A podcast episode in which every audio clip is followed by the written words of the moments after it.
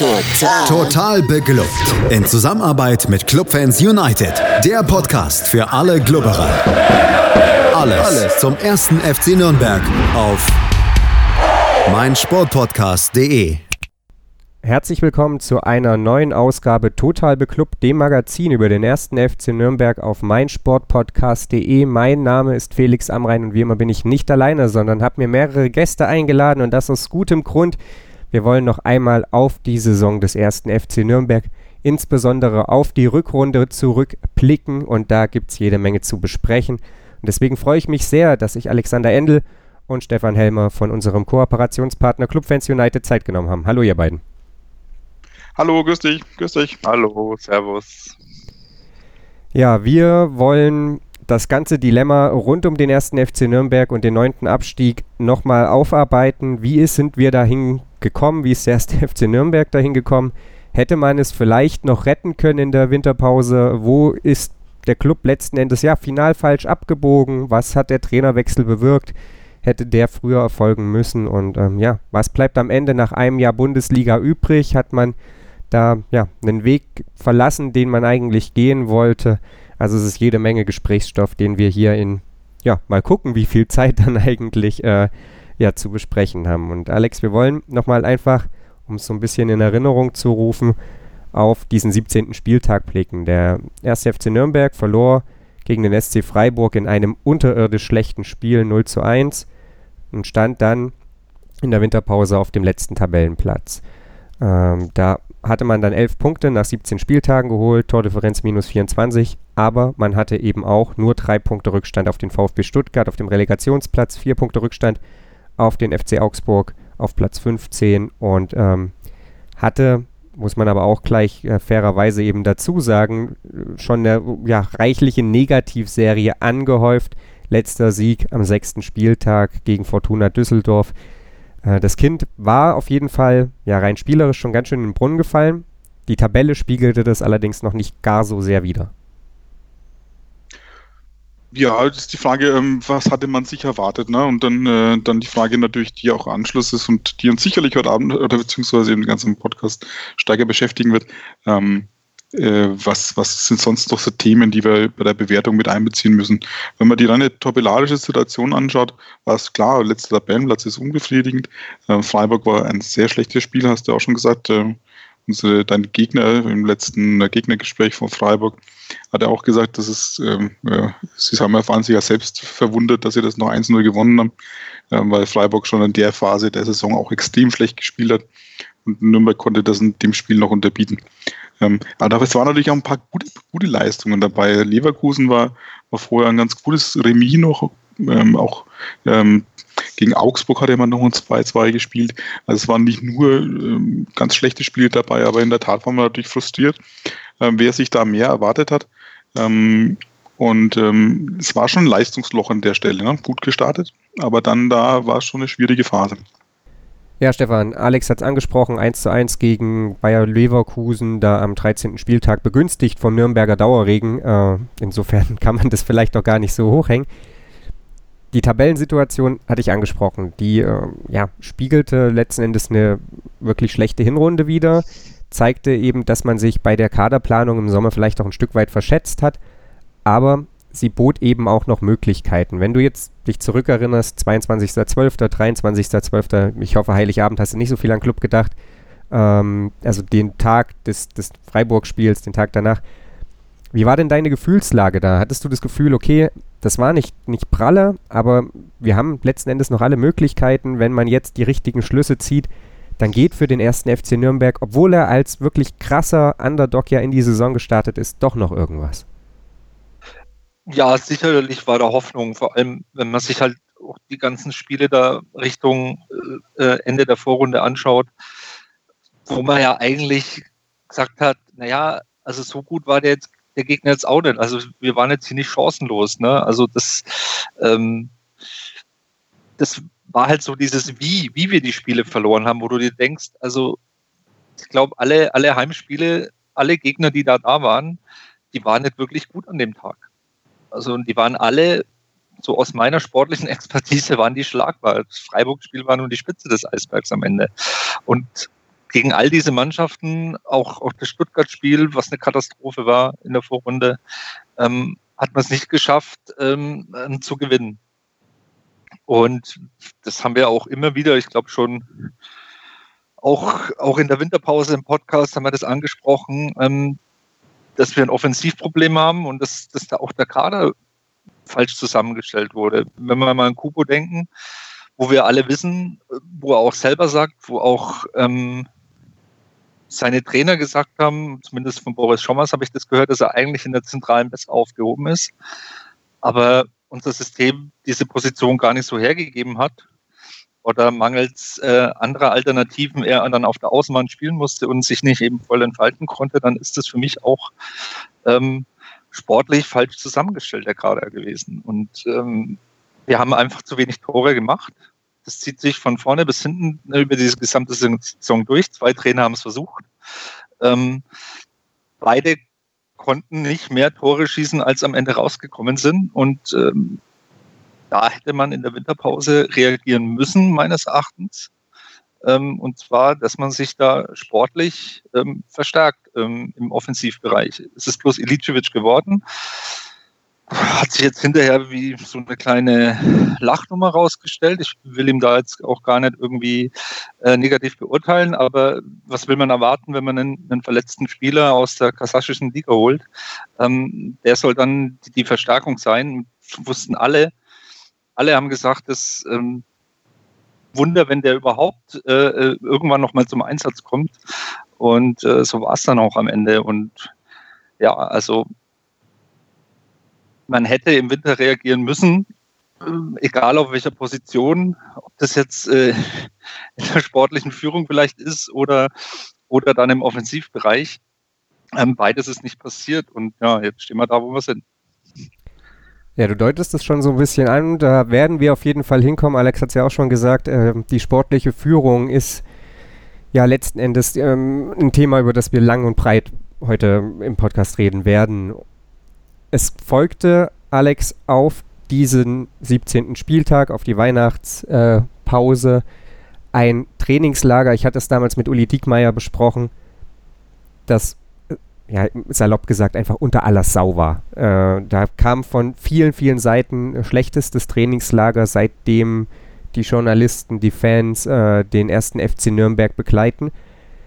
Man hat natürlich in dem Moment schon schon eine Möglichkeit vergeben gehabt, nachzujustieren. Man hatte noch keinen Neuzugang, man hat äh, offensichtlich es nicht geschafft, das, das Spielsystem äh, des ersten FC Nürnberg dahingehend irgendwie anzupassen. Aber nach wie vor war die Möglichkeit da, noch vor dem Beginn der Rückrunde die Reißleine zu ziehen. Und damit kommen wir jetzt im Prinzip dahin, wo wir, ähm, ja, worüber wir uns vor allem unterhalten wollen. Hätte das spätestens nach diesem Trainingslager geschehen müssen, dass, wenn man schon keine Verstärkungen holt, ähm, dann zumindest auf der Trainerposition gehandelt werden muss, wo die Einschätzung ähm, vieler äh, ja, Experten, vielleicht auch nicht Experten, äh, dem ersten FC Nürnberg in dieser Form keine Bundesliga-Tauglichkeit attestieren? Oder ja, war das letzten Endes nur konsequent an Michael Kölner festzuhalten, da ähm, ein Klassenerhalt letzten Endes vielleicht sowieso utopisch war? Ja, es sind natürlich zwei Themen und äh, die, die, die zwei Themen sind schwer auseinanderzuhalten, weil sie natürlich in der Person Michael Kölner dann am Ende dann auch kulminieren äh, und äh, deswegen das Ganze alles sehr stark vermischen. Ich denke, für mich ist es immer so, äh, wenn ich in diese Saison reingekommen bin, und das war auch der Anfang äh, der Saison, wo wir auch darüber geschrieben haben, ähm, und sich die Möglichkeiten angeschaut hat. Klar, natürlich gibt es Darmstadt und es gibt äh, auch Düsseldorf dieses Jahr, wo man immer sagen kann, irgendeinen gibt es immer, der es aus irgendwelchen Gründen dann durchschafft. Aber wenn man das mal ganz nüchtern betrachtet, hat er mal gesagt, auf dem Tableau hat man eigentlich von Anfang an keine Chance gehabt. Ähm, die Gehaltstabelle wurde da mal irgendwo zwischenzeitlich von Fußball Leaks oder sowas ja veröffentlicht. Da war Nürnberg, glaube ich, äh, in der Durchschnittsgehalt irgendwo in der zweiten Liga angesiedelt. Ähm, also wenn man versteht, wenn man sich das mal vergleicht, die gesamte Bundesliga hat viel höhere Gelder gezahlt und auch ein großer Teil oder ein Teil der, der zweiten Liga. Ähm, der Marktwert des, des Vereins, der aufgestiegen ist, ähm, war so derartig unterirdisch schlecht, Ähm, dass man gesagt hat, wenn man jetzt mal jetzt nicht ein Fanlieb ist und an Fußballwunder glaubt und die Romantik an einer tollen Mannschaft, die alles reißen kann, sondern einfach nur sagt, das sind Werte und die haben, die bilden ja auch eine gewisse Art von Qualität wieder. Dann kann man doch nur sagen, Nürnberg kann es nicht schaffen. Ähm, das ist eigentlich nicht machbar. Ähm, Aber das ist doch ja. eine billige Ausrede. Das ist doch, also, wenn, ich, wenn, das ist doch so hm. ein, so ein Entschuldigen, so ähm, ich lege mich zurück, Hände hoch und sage, ach, die anderen sind alle so stark und uns zu überlegen, ähm, gute Nacht, ähm, wir haben eh keine Chance. Ja, aber umgekehrt ist. Mit der Einstellung brauche ich doch gar nicht antreten. Und äh, du hast es jetzt gerade angesprochen und das kam ja dann auch so zum Ende der äh, Vorrunde äh, von seitens Kölner solche Aussagen, als man dann gemerkt hat, upala, ähm, wir verlieren nur noch ständig und wir gewinnen keine Spiele mehr und wir sind jetzt Tabellenletzter. Aber, aber andererseits, wie gesagt, äh, klar, man, man darf sich das nicht zur Ausrede machen. Aber wenn das doch nun mal so ist, dass man letztendlich einen schlechten, deutlich schlechteren Kader hat, deutlich schlechter bezahlt. Also kurzum, äh, kein Spieler geht ja freiwillig zum Verein, ähm, wo er woanders besser bezahlt wird, nur weil er die Romantik hat, dass er sagt, die roten Trikots sind so schön. Aber ähm, das, das heißt, darf doch nicht die Entschuldigung dafür sein, ähm, oder das darf nicht die Entschuldigung oder das Argument äh, für alles sein, was jetzt in dieser Saison passiert ist. Das aber, ist sicherlich aber, ein Punkt. Aber das ist ähm, doch die, die Messlatte. Ne? Wenn, ich, wenn ich das Arbeiten eines, eines, eines Verantwortlichen bewerte, lassen wir mal, wie gesagt, Kölner mit seinen anderen Themen, da kommen wir sicher nicht noch dazu, dass Kölner nicht allein deswegen gescheitert ist. Aber wenn ich jetzt sage, ich bewerte die Arbeit neutral eines Managers oder eines Vorstands oder einer Führungsperson, die absolut das schlechteste Möglichkeiten an Ressourcen zur Verfügung hat in deinem Umfeld und schmeiß ihn anschließend raus, weil ich sage, du hast es nicht geschafft, besser zu sein wie die anderen, dann ist es doch meiner Ansicht nach vollkommen unfair. Ähm, wenn ich doch so viel schlechteres Material habe, wie soll ich denn jetzt plötzlich ähm, Wunderdinge verbringen und sagen, ja, ich schaff's halt trotzdem irgendwie.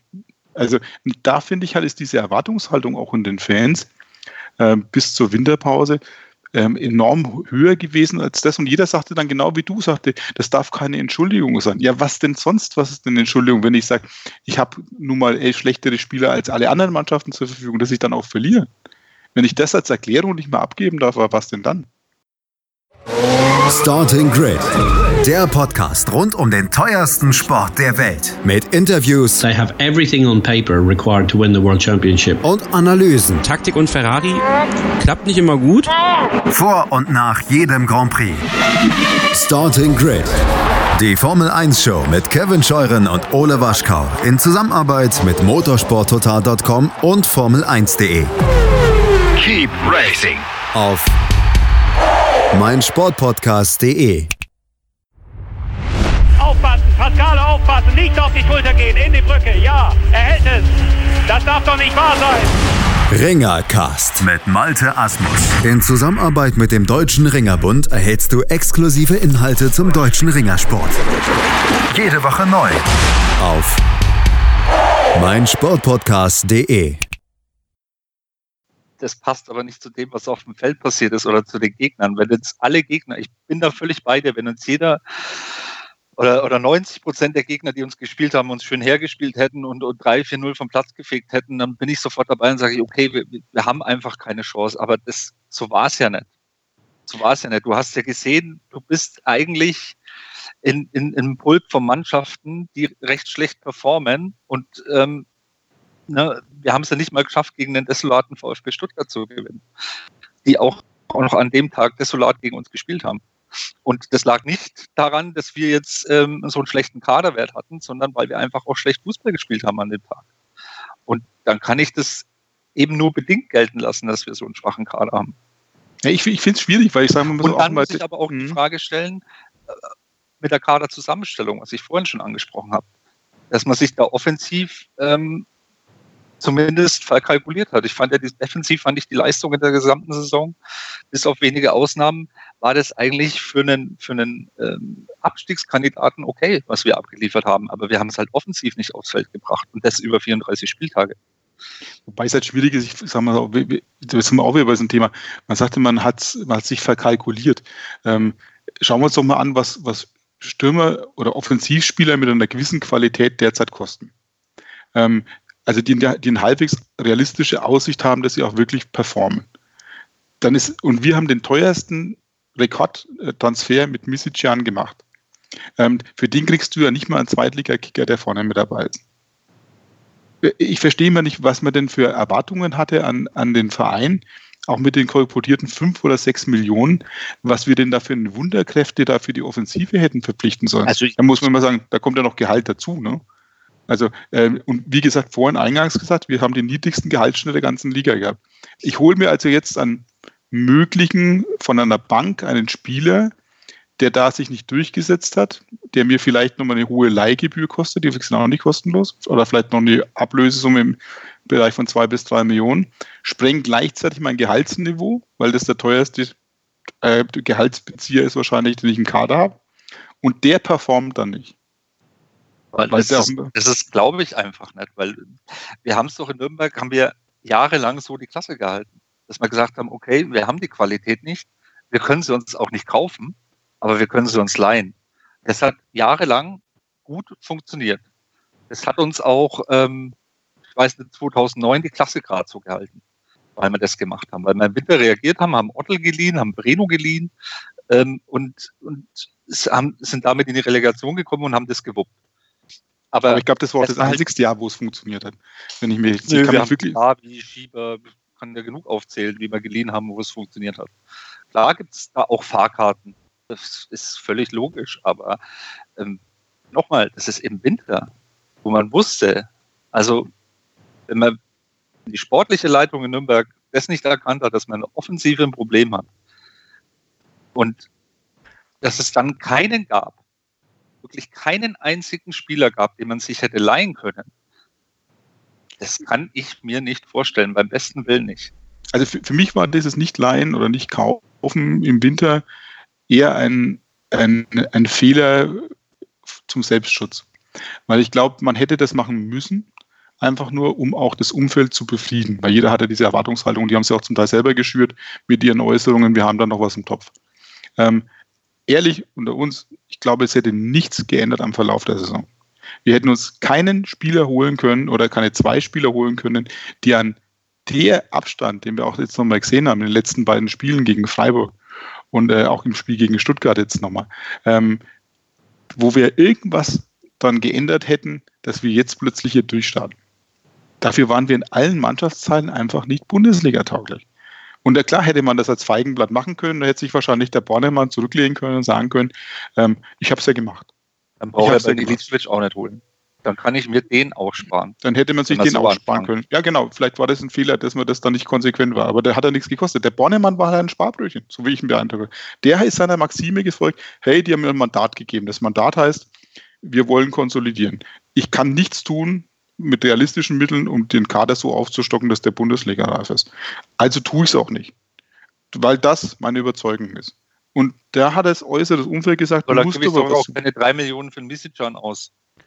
Ja, den hat man wenigstens gekauft, dann hast du wenigstens ja. in, der zweiten, in der zweiten Liga. Wenn er ich mein, einen Vertrag hat noch für die zweite Liga. Hm? Soweit ich weiß, hat er einen Vertrag für die zweite Liga, ne?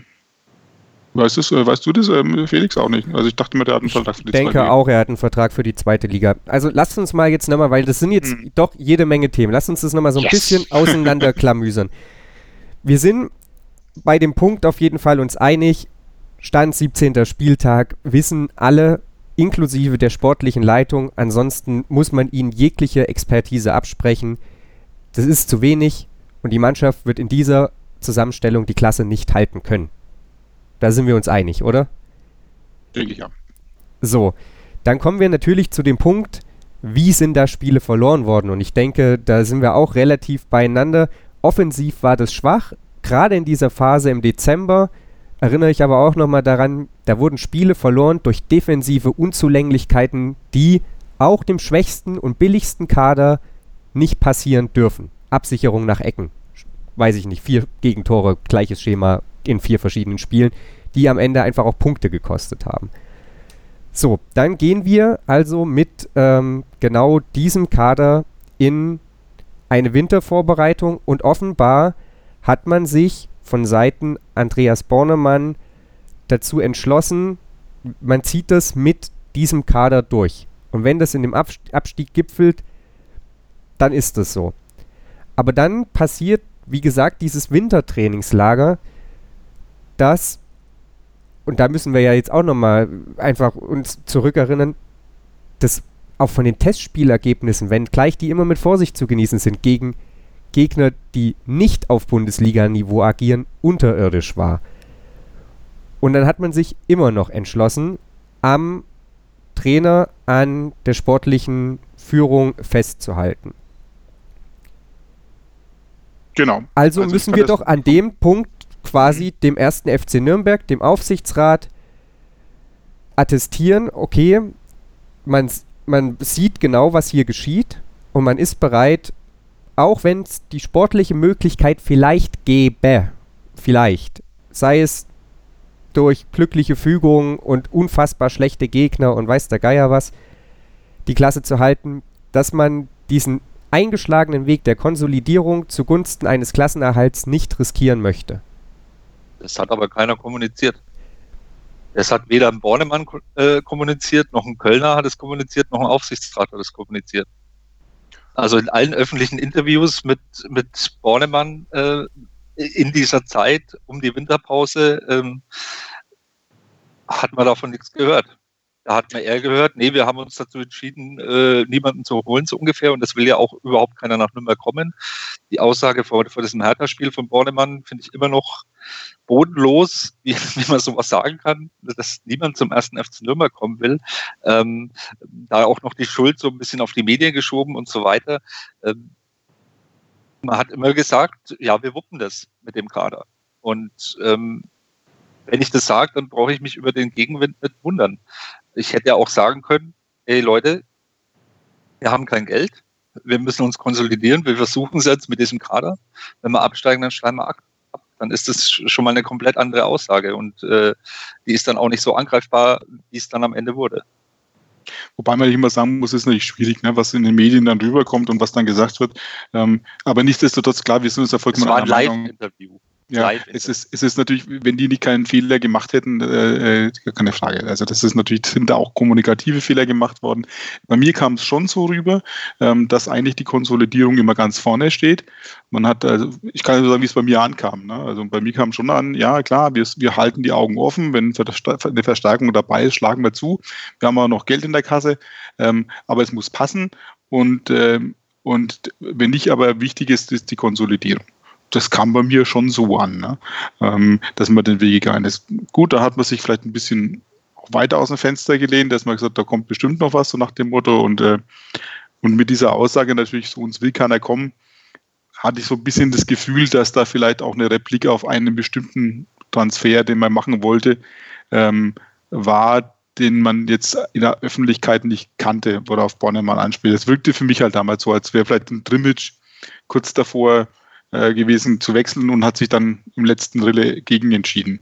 Ähm, das war so eine persönliche Replik vielleicht, aber das ist eine, eine Interpretation. Aber ich glaube, also für mich, weiß nicht, Felix, wie es bei dir war, aber für mich kam das schon so rüber, dass man sagte, okay, und ich weiß, der Udi Diekmeyer hat damals ja auch, glaube ich, wenn es da richtig, wenn ich mich richtig entsinne, nach dem Trainingslager, der es ja auch sehr kritisiert hat, auch gesagt, aber wenn der Verein diesen Weg gehen will, dann muss man das respektieren dann muss man auch sagen, ich habe das wohl bei dir mit, äh, oder bei, beim Jakob, glaube ich, in, in Mansäcke, glaube ich mal, ähm, wo er gesagt hat, äh, wenn der Verein sich dann so entscheidet, zu sagen, nein, wir, wir keine Verstärkung, wir gehen so in die zweite, in die Rückrunde, dann muss man das respektieren. Und ich habe es respektiert. Also zumindest dachte ich mir, okay, ungewöhnlicher Weg, aber, aber gut. Ja, also hat er damals im Interview zum Trainingslager mit mir gesagt, äh, und das ist ja definitiv ein, ein Punkt. Und das ist, äh, ich denke, dahingehend sind wir uns einig, wenn das klar so kommuniziert wird. Und da bin ich ehrlich gesagt bei Stefan, denn bei mir kam es auch nicht so an. Das war für mich, dafür pendelte man dann, und wir werden dann gleich darauf zu sprechen kommen, insbesondere in den Wochen bis zum Schluss des Transferfensters, meiner Meinung nach in der Kommunikation hin und her zwischen, diese Mannschaft ist es, die es schaffen muss und wir werden jemanden holen.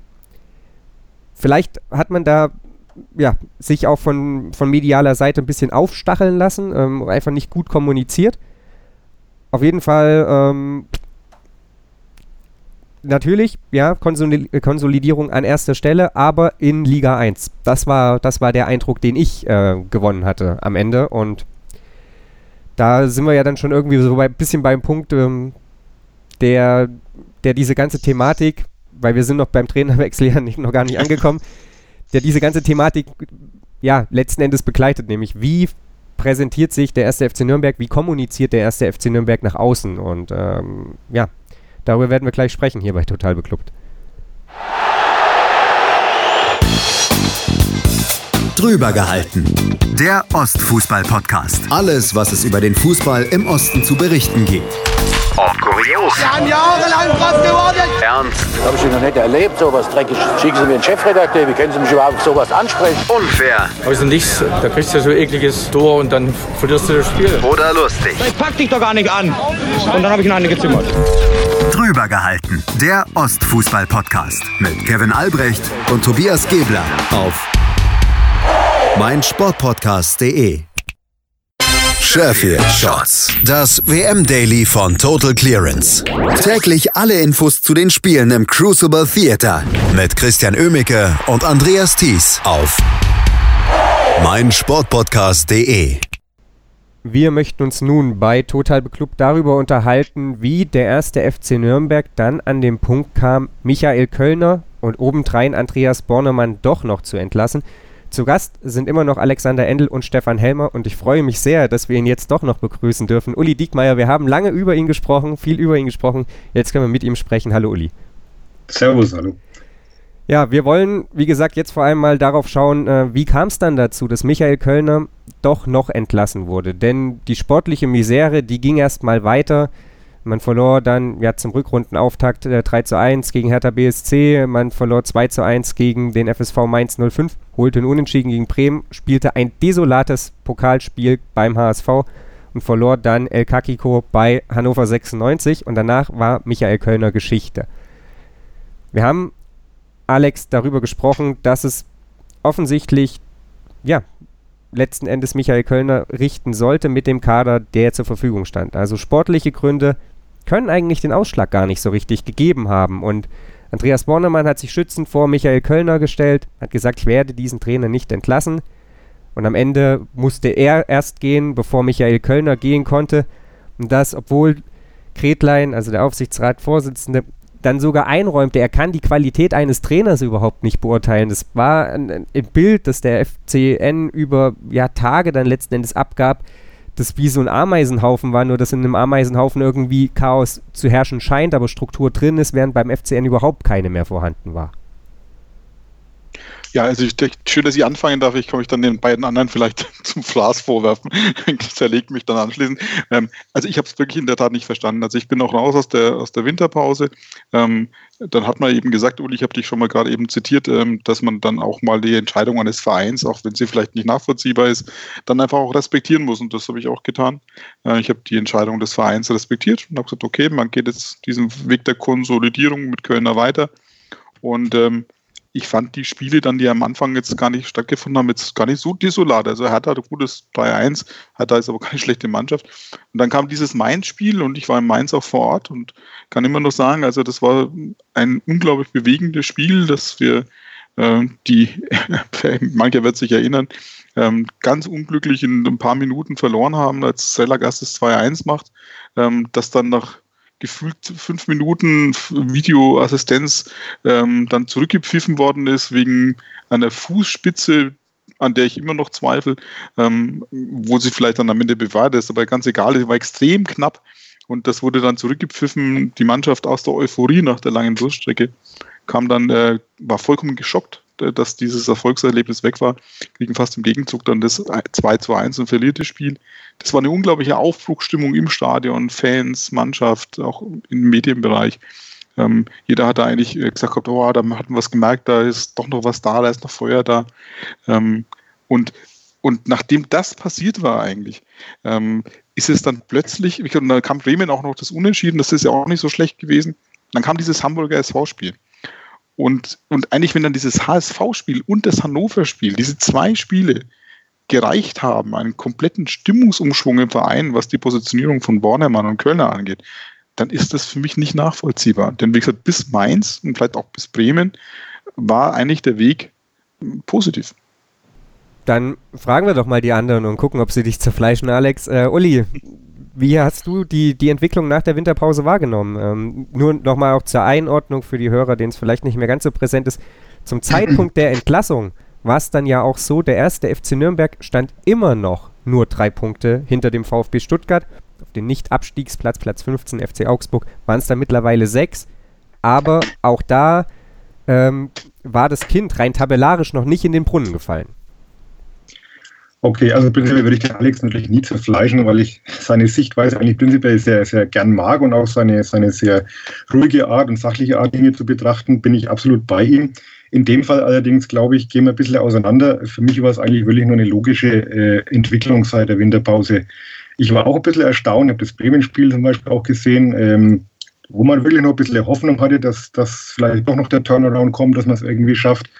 Aber allein, ich habe vorhin darüber geredet, ich weiß, die Eindrücke äh, des Trainingslagers waren für mich so desaströs, dass nicht nur für mich, sondern auch für die anderen Kollegen, die dabei waren, dass es für uns eigentlich, glaube ich, klar war, dass, dass das kein gutes Ende nehmen kann.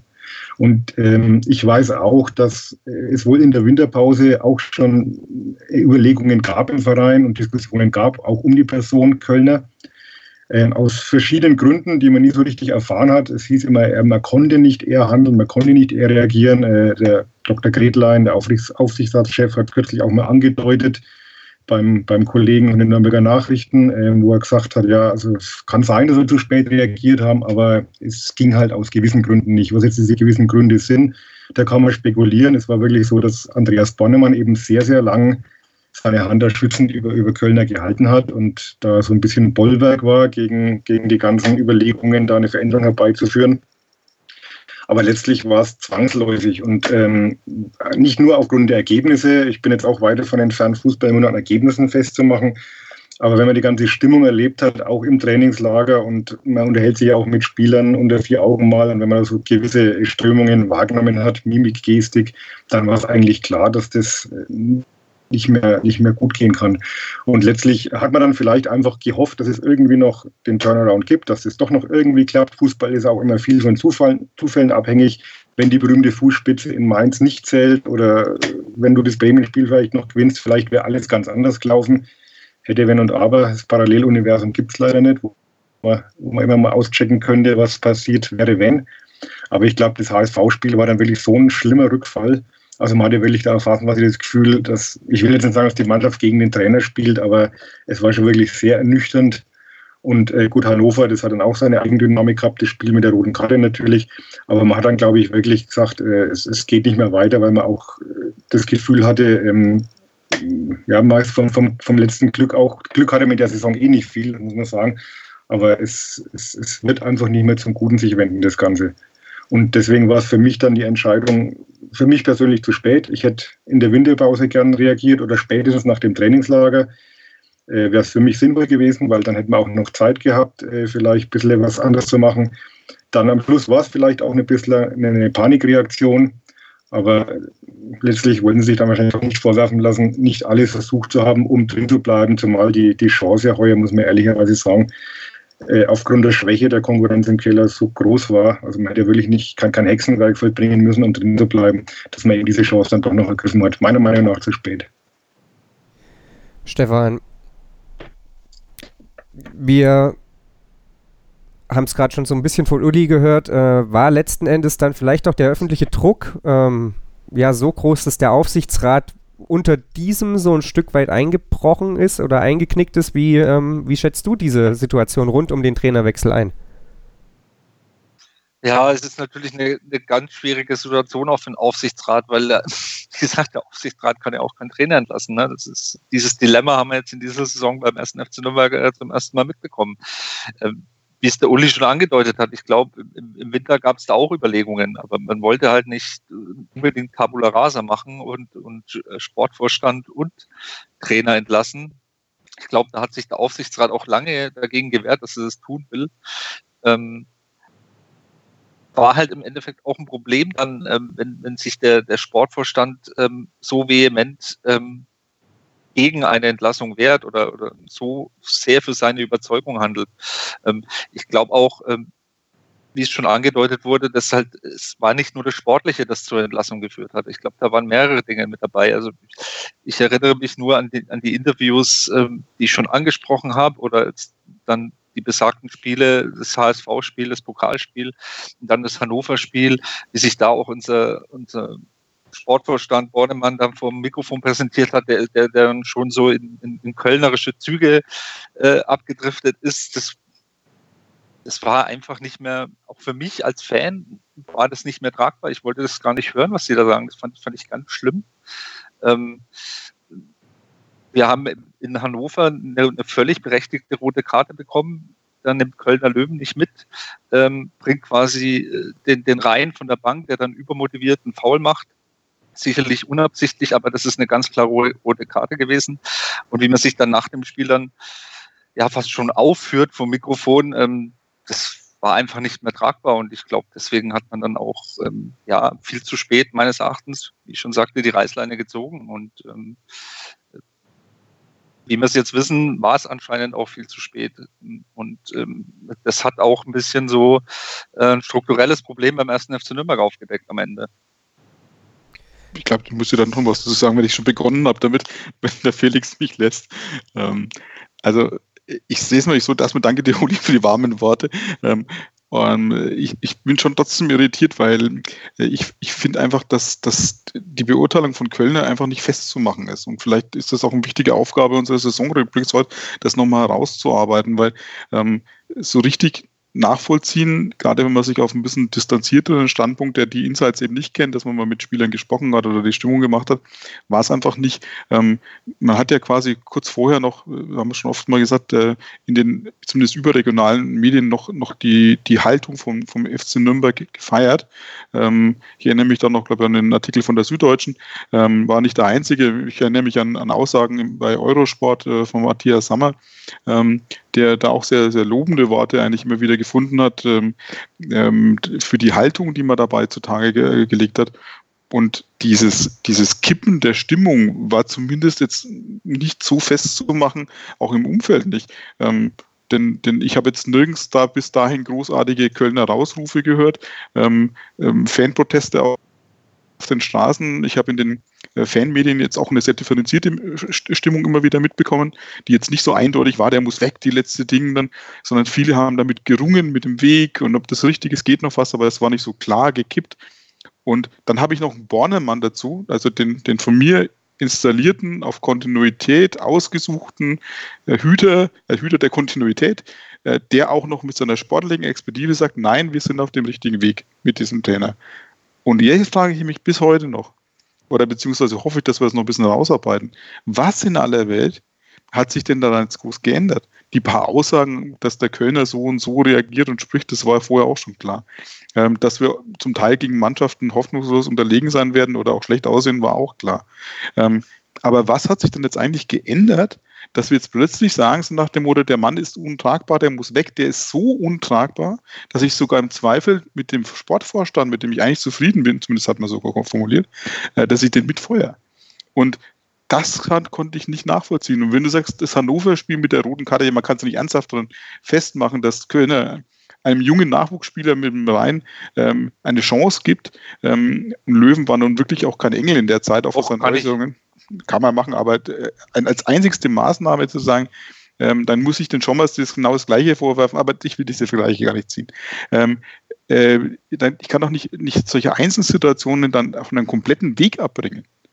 Einen aber kompletten Weg. Weg. Ich hab, das ist ja, also ich kann da nur für mich sprechen und äh, ich habe das einfach nicht, und das habe ich auch in der zweiten Liga nicht verstanden. Da hat es bloß keinen interessiert, weil wir aufgestiegen sind. Aber da hat man, ich glaube, haben wir auch schon mal in dem Podcast gesagt, ich glaube, in der zweiten Liga hat man ähnliche Probleme, die halt einfach nicht aufgefallen sind oder, an den Tisch gefallen sind, weil man halt in, an der, in der Tabelle oben stand. Ich erinnere an das Derby, wo aus dem Nichts plötzlich ein Fuchs auf dem Platz steht, der dann ein desolates Spiel macht, der dann total überfordert ist äh, mit diesem Derby und, und das Spiel geht dann auch noch desolat verloren das letzte Spiel, äh, wo es um die Meisterschaft ging, wo du 2-0 führst und dann arrogant äh, äh, Spielerwechsel machst und, und dann 3-2 verlierst und die Zweitligameisterschaft herschenkst. Das ist zwar bloß die Salatschüssel, aber ist auch ein Titel, den man hätte sammeln können und den, den hat man auch schon leichtfertig hergeschenkt. Und äh, zum Hannover-Spiel kann ich bloß sagen, ich, ich habe es halt nicht verstanden, wie man plötzlich den Rhein, der vorher vier Spiele auf der Tribüne saß, plötzlich in die Startelf bringt.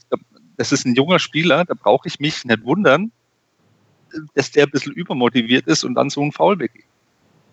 Ja, also, wie gesagt, Löwen ist auch ein halt junger Spieler. Ja, aber Löwen ist, ist, ein gestandener Spieler schon mittlerweile gewesen. Der ist war aber in der, in der Phase meiner Ansicht nach auch leistungsmäßig nicht in der Lage, da mitzuhalten. Aber vielleicht, Uli, nochmal du, vielleicht kannst du uns erhellen. Was ist, ist vielleicht deine Meinung ähm, dazu? Dass, dass, äh, warum, was, was war der Punkt der, des Turnarounds, der so entscheidend war? Also es ist, äh, wie der Alex auch gesagt hat, es ist schon so ein bisschen ein Phänomen, dass ich glaube, je weiter man entfernt ist von diesem ganzen äh, Clubgedöns, ähm, dass die Wahrnehmung da eine ganz andere wird. Also, also da das Beispiel Sammer angesprochen, was mir auch aufgefallen ist, der immer sehr von Kölner geschwärmt hat. Oder auch wenn ich mich mit anderen Leuten unterhalten habe, äh, elf Freunde, Kollegen und so weiter, die das ein bisschen aus der Distanz betrachtet haben, dass die oft wirklich eine ganz andere ähm, Sichtweise hatten. Das ist aber, glaube ich, oft so. Und äh, ich bin halt doch relativ nah dran. Ich habe fast täglich mit dem Verein zu tun. Ähm, für mich war einfach auch, wie der Stefan sagt, das, das Gesamtbild das Entscheidende. Also es gab jetzt für mich nicht diesen, diesen Umschwung, dass ich sage, das Spiel oder diese Szene, diese Aussage war jetzt entscheidend. Das war so eine Skepsis, die sich eigentlich schon im Laufe der Vorrunde aufgebaut hat, die auch schon in der zweiten Liga, bin ich auch beim Stefan, auch in der zweiten Liga schon teilweise vorhanden war. Da gab es ja auch Phasen, äh, wo das Ganze sehr, sehr wackelig war und wo man über diverse Entscheidungen diskutieren konnte. Ähm, also es, es war so das Gesamtbild, das nicht gepasst hat. Und es waren diese, diese ständigen äh, Systemwechsel, diese ständigen Personalwechsel, die auch dann für die Mannschaft teilweise nicht nachvollziehbar waren. Und man hört es ja auch jetzt an, an vielen Stimmen, kann man jetzt wieder drüber streiten, ob es die feine englische Art ist, dann, wenn nachdem der Trainer weg ist, dann irgendwie so ein bisschen nachzutarocken oder, oder äh, schmutzige Wäsche zu waschen. So richtig gemacht hat es ja keiner, aber es klang immer wieder an, dass äh, die Spieler auch gesagt haben, ja, jetzt haben wir einmal ein, ein System, festes System, wo wir die Automatismen kennen, wo die Abläufe passen, war eine eingespielte Mannschaft. Und natürlich hat jetzt der Club auch äh, unter Schommers nicht die Liga gerockt und letztlich nicht die Punkte geholt, die nötig gewesen wären, obwohl es möglich gewesen wäre.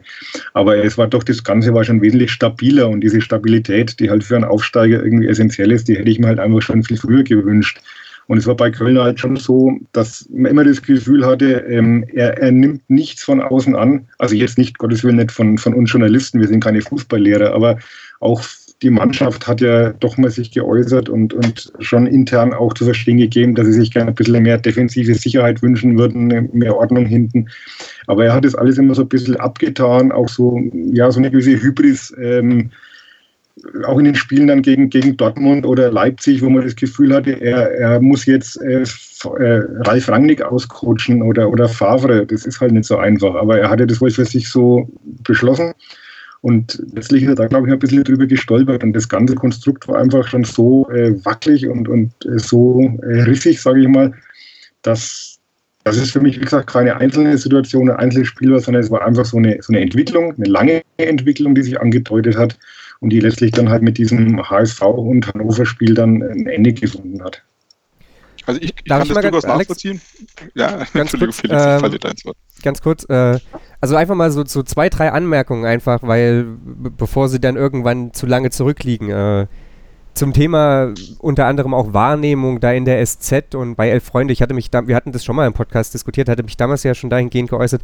Da bin ich absolut bei Uli. Das ist ähm, was, glaube ich, das ist ganz einfach. Wenn du weit weg bist, dann sprichst du da, da spricht mit Elf Freunde natürlich die Fußballromantik pur auch. Und äh, da gibt es die Mannschaft, die ist der Underdog, die hält trotzdem an dem fest.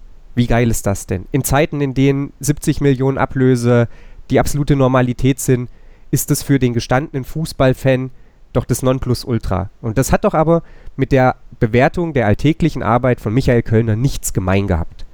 Und das ist, das mag eine, eine, eine positive Außendarstellung äh, gewesen sein, aber, und da sind wir doch letzten Endes alle einer Meinung, Fußball funktioniert nicht nur über Romantik, sondern vor allen Dingen natürlich auch über Ergebnisse, über Business und so weiter. Und ich möchte noch einen weiteren Punkt einfach ansprechen. Diese Geschichte, es gab nie Kölner Rausrufe. Was mich in dieser kompletten Saison unfassbar fasziniert hat, und vielleicht gehen wir da später auch nochmal drauf ein, ist, dass die Mannschaft in aller Regel immer von den Fans gefeiert wurde und dass das jegliche kritischen Stimmen gegenüber Verantwortlichen einfach komplett tot gemacht hat. Und ich glaube, dass es durchaus kritische Stimmen innerhalb der Kurve war äh, oder gab. Immer, wenn ich im Stadion war, es ist Schnitt, äh, ich glaube viermal. Also deswegen mag ich da gar nicht das, das absolute, äh, die absolute Referenz sein. Aber wenn du dich da mit Leuten unterhalten hast, da war nicht so viel pro Kölner. Da waren die Stimmen auch schon am Anfang relativ kritisch, auch vor dem Hintergrund eben, was Uli angesprochen hat. Viele Systemwechsel, viele, äh, viele Personalentscheidungen. Ähm, man konnte ihm ja auch nicht zugute halten, dass man quasi sagt, okay, wir, wir verlieren zwar ständig, aber das ist ein klarer Weg, den wir da erkennen können. Wir setzen junge Spieler ein, wir entwickeln junge Spieler, wir entwickeln ein Spielsystem, mit dem auch ein Wiederaufstieg möglich ist. All das habe ich persönlich nicht gesehen. Und äh, deswegen diese, diese Wahrnehmung von, ähm, da gab es wenig Unruhe und äh, wir wurden doch von, von außen als, als positiv wahrgenommen, ist vielleicht auch eine, die, die ein Stück weit verzerrt ist. Das ist meine Meinung dazu. Also ich muss ja sagen, äh, kann man natürlich so und so sehen. Äh, andererseits, manchmal ist es auch gut, mit einer gewissen Distanz auf Dinge zu schauen. Ich versuche das auch ganz, ganz bewusst einzunehmen, weil ich glaube, dass man, wenn du zu nah dran bist, ähm, dann kriegst du eben immer die gleichen Informationen. Du kommst zu dieser Glucke nicht heraus, weil du immer diesen, diesen gleichen Input hast. Und wenn Spieler, die am 18. Tabellenplatz sind und schlecht spielen und laufen verlieren, nicht unzufrieden sind, wenn Spieler, die nicht aufgestellt werden, unzufrieden sind, dann ist das für mich nicht seltsam, sondern vollkommen normal. Und auch die Fans dürfen durchaus auch schlecht gelaunt sein, wenn sie die ganze Zeit verlieren, denn die zahlen viel Geld dafür, dass sie sich eine Niederlage nach der anderen angucken. Also daher, wie gesagt, ich erwarte mir da jetzt nicht das Feuerwerk ein Jubel, aber ich finde die Gesamtbewertung auch an einer gewissen Distanz, die ich durchaus, wie gesagt, wohltun finde, ähm, war eben immer noch positiv. Aber ich sag's mal so trotzdem irgendwo, was war denn dann eigentlich der, das Ziel des Ganzen, woran man diese Erwartungshaltung denn festmacht? Ähm, und das ist ja immer noch der entscheidende Punkt. Ähm, ich finde, was hat man denn von dieser Saison denn erwartet? Dass man nur gut mithält, so wie bei Boris Schommers, da kommen wir gleich zu, wo man trotzdem Laufen verliert, halt überhaupt keine Torchancen am Ende mehr hat und dann am Schluss sogar noch vorher hergespielt wird, ähm, nur weil man eine gewisse defensive Ordnung sich erhebt. Hat man das erwartet oder was? Äh, ich habe mir, wie gesagt, alles andere als einen Abstieg habe ich mir nicht erwartet, weil dafür waren die Voraussetzungen einfach zu schlecht. Darf, darf also, ich kurz einhaken? Natürlich. Ja, natürlich. ähm, ich glaube, darum, darum geht es auch gar nicht. Also ich glaube, niemand ist in diese Saison gegangen und hat jetzt erwartet, dass der Club auf Tabellenplatz 10 abschließt oder noch besser. Oder das, das glaube ich, die Voraussetzungen waren allen klar. Vom, vom Personal her, von den Finanzen her braucht man nicht mehr drüber reden. Das waren, waren klare Verhältnisse. Aber mir ging es zum Beispiel schon so, dass ich eigentlich immer das Gefühl hatte, es wäre mehr drin. Und zwar, ähm, ich weiß nicht, das, das äh, Beispiel Düsseldorf ist oft gebracht.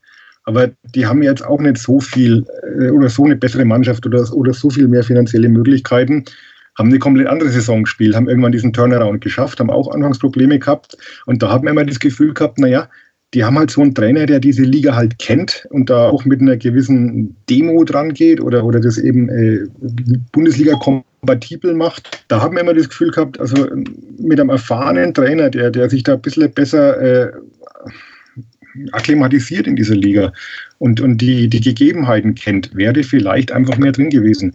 Und dann muss man sagen, dass Kölner halt auch eine Person ist, die einfach polarisiert. Also es gibt nach wie vor viele Menschen, die äh, seine Art, seine, seine sehr volkstümliche, volksnahe Art äh, sehr mochten. Also das muss man ihm erlassen. Er ist ja wirklich auf die Leute zugegangen, man konnte ihn immer ansprechen. Also auch als Journalist war die Zusammenarbeit mit ihm gut, da kann man nichts sagen. Also er war immer ansprechbar, er hat immer viel erzählt, hat gern erzählt, hat oft dasselbe erzählt, aber gut. Aber das war durchaus angenehm, da, da möchte ich auch nichts sagen. Aber das andere war bei ihm auch, dass er schon immer sehr ja, dazu neigte, seine eigene Person, seine eigene Person in den Vordergrund zu stellen. Also äh, gerade wenn man dann nach Spielen äh, eher vor der Mannschaft in die Fankurve läuft und, und sich da feiern lässt, das, das kam halt in der Mannschaft auch nicht gut an. Also sowas kriegen die Spieler auch mit. Und da hat ihm also ein bisschen das, Fingerspitzengefühl gefehlt. Oder äh, auch die Sache äh, nach dem Aufstieg, äh, wo er dann so ein bisschen mit seinem Rücktritt kokettiert hat, gesagt hat, ja, ob er sich das überhaupt antun will und er hat es eigentlich gar nicht nötig. Das ist auch dann überhaupt nicht gut angekommen, weil es auch so ein bisschen wahrgenommen wurde als jetzt muss er wieder im Vordergrund stehen, muss er seine Person ins, in, ins Rampenlicht drücken und lass doch mal der Mannschaft jetzt den Spaß und, und, und das Rampenlicht und die Freude an dem Aufstieg. Also das waren alles so Sachen, die andere dazu geführt haben, dass es intern da schon ziemlich auch gegrieselt hat. Jetzt hat er vielleicht das Glück, dass er keine, keine Schäfer und keine Pinolas oder Mintals mehr in der Mannschaft hatte, die da vielleicht schon viel äh, proaktiver das Ganze angegangen wären und da vielleicht auch mal beim, beim Aufsichtsrat äh, auf der Matte gestanden wären, sondern es sind halt alles ganz brave, nette Jungs. Da wollte sich keiner nach außen irgendwie positionieren. Aber es war jetzt nicht so, dass, dass Kölner auch als Person einfach da unumstritten war intern. Die MSP-WG. Jeden Sonntag spricht unsere Redaktions-WG beim Feierabendtisch über alles, worüber man halt so spricht. Ob mit Sportbezug oder ohne. Und du kannst mitmachen. Sprich mit im Podcast oder beteilige dich über den Hashtag MSPWG. Die MSPWG auf meinsportpodcast.de. Der MLS-Podcast. Daniel Rupp, Vincent Kurbel und Anne Meyer führen dich jeden Freitag durch die Spieltage der Major League Soccer. Wie er von Chicago Fire wegkam, war nicht schön, weil sie ihn einfach getradet haben und er aber wahnsinnig viel Herzblut in dieses Team gesteckt hatte. Sie informieren dich über Ergebnisse, Skandale und Geschichten des amerikanischen Fußballs. Der MLS-Podcast auf meinsportpodcast.de dann vielleicht mal ganz kurz einfach, weil Alex hat ja danach gefragt, gebe ich einfach mal meine Einschätzung dazu ab, was hat man denn erwartet? Also du hast selber angesprochen, natürlich alles außer einem Abstieg, Uli hat es auch gesagt, wäre natürlich überraschend und ja, das ist auch völlig in Ordnung. Es ist in Ordnung abzusteigen, aber es ist immer die Art und Weise, wie steigt man ab. Und für mich war gar nicht mehr so sehr dann irgendwann das Gefühl da, wir haben hier, es wäre mehr drin gewesen. Also irgendwann fehlte mir dann, glaube ich, auch so ein Stück weit der Glaube, ähm, was mich unglaublich aufgeregt hat, war einfach diese Art und Weise, wie das Scheitern dann verkauft wurde. Und das insbesondere nach der Winterpause. Äh, es war nicht die Mannschaft schlecht und es war nicht der Trainer schuld, sondern es war in aller Regel der Schiedsrichter. Und es war auch es war gar nicht mal der Gegner stark, sondern es war Fehlentscheidung, Fehlentscheidung, Fehlentscheidung. Und so kam das bei mir an und das hat mich unglaublich aufgeregt. Wenn man sportlich scheitert, dann bitte in Würde. Und das hatte ich, den Eindruck hatte ich überhaupt nicht mehr.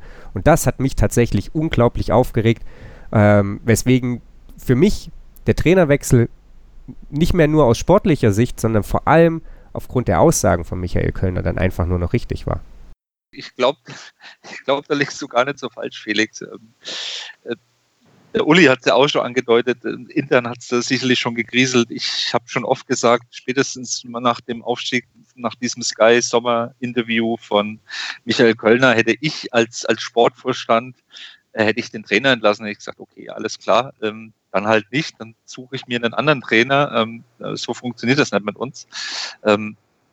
Aber es ist halt alles nicht passiert und, und ähm, ich bin da auch bei Uli ist, und bei dir, Felix, ist so im Nachhinein nach der Saison denkst du dir, Mensch, ich glaube, in dieser Saison wäre es möglich gewesen, auch mit diesem Kader oder mit einem vielleicht in der Offensive leicht verbesserten Kader ähm, die Klasse zu halten. Wir haben ja Spiele verloren aus, aus taktischer Sicht. Ne? Das, wir hatten ja Podcasts im, im, in der Vorrunde äh, und, und Anfang der Rückrunde, wo wir gesagt haben, wir erzählen eigentlich jede Woche das Gleiche.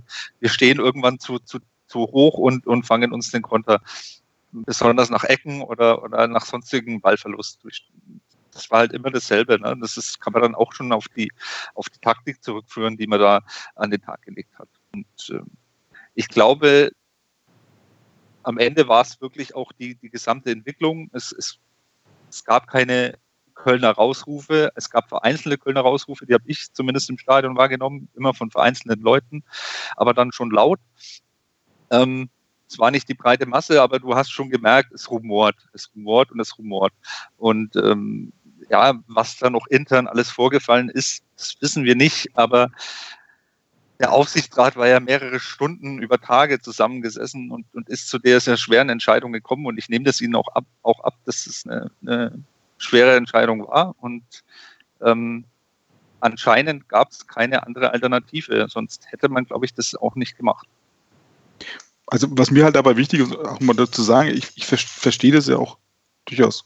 Und ist auch so, man kommt immer so dabei, wenn man auch danach fragt, dass man jetzt den Kölner wieder, wieder haben wollte oder dass man, ähm, dass man den Kölner unbedingt nachhängt. Das will ich gar nicht mehr sagen. Ich bin da durchaus beim Uli. Der sagt, mir hat seine volkstümliche Art sehr gut gefallen, seine Nähe zu den Fans, seine Präsenz in der Stadt. Ähm, mir haben auch viele Sachen gefallen, wie er über Jugendfußball und über Fußballphilosophie gesprochen hat. Das hat mir sehr gut gefallen.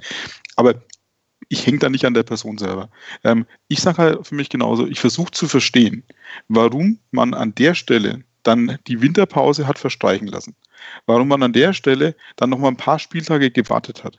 Ähm, wo am Ende für mich persönlich nichts Entscheidendes passiert ist um dann die Reißleiter zu ziehen. Und jetzt bin ich dann echt an eigentlichen Punkt von dem, was ich überhaupt nicht verstehe und was ich auch wirklich kritisiere, ist, was hat man da für Kollateralschäden ausgelöst mit einem Vakuum um den Vorstand, ähm, äh, auch in der Fanszene. Ich habe das ja zumindest bei Typen, die so ticken wie mir, äh, die ja sagen so nach dem Motto, Verrat einer eigenen Idee, Verrat des Weges, Verlassen des Weges, ähm, keine vernünftige Erklärung geliefert, warum man gerade an der Stelle liefert, äh, eben wechselt.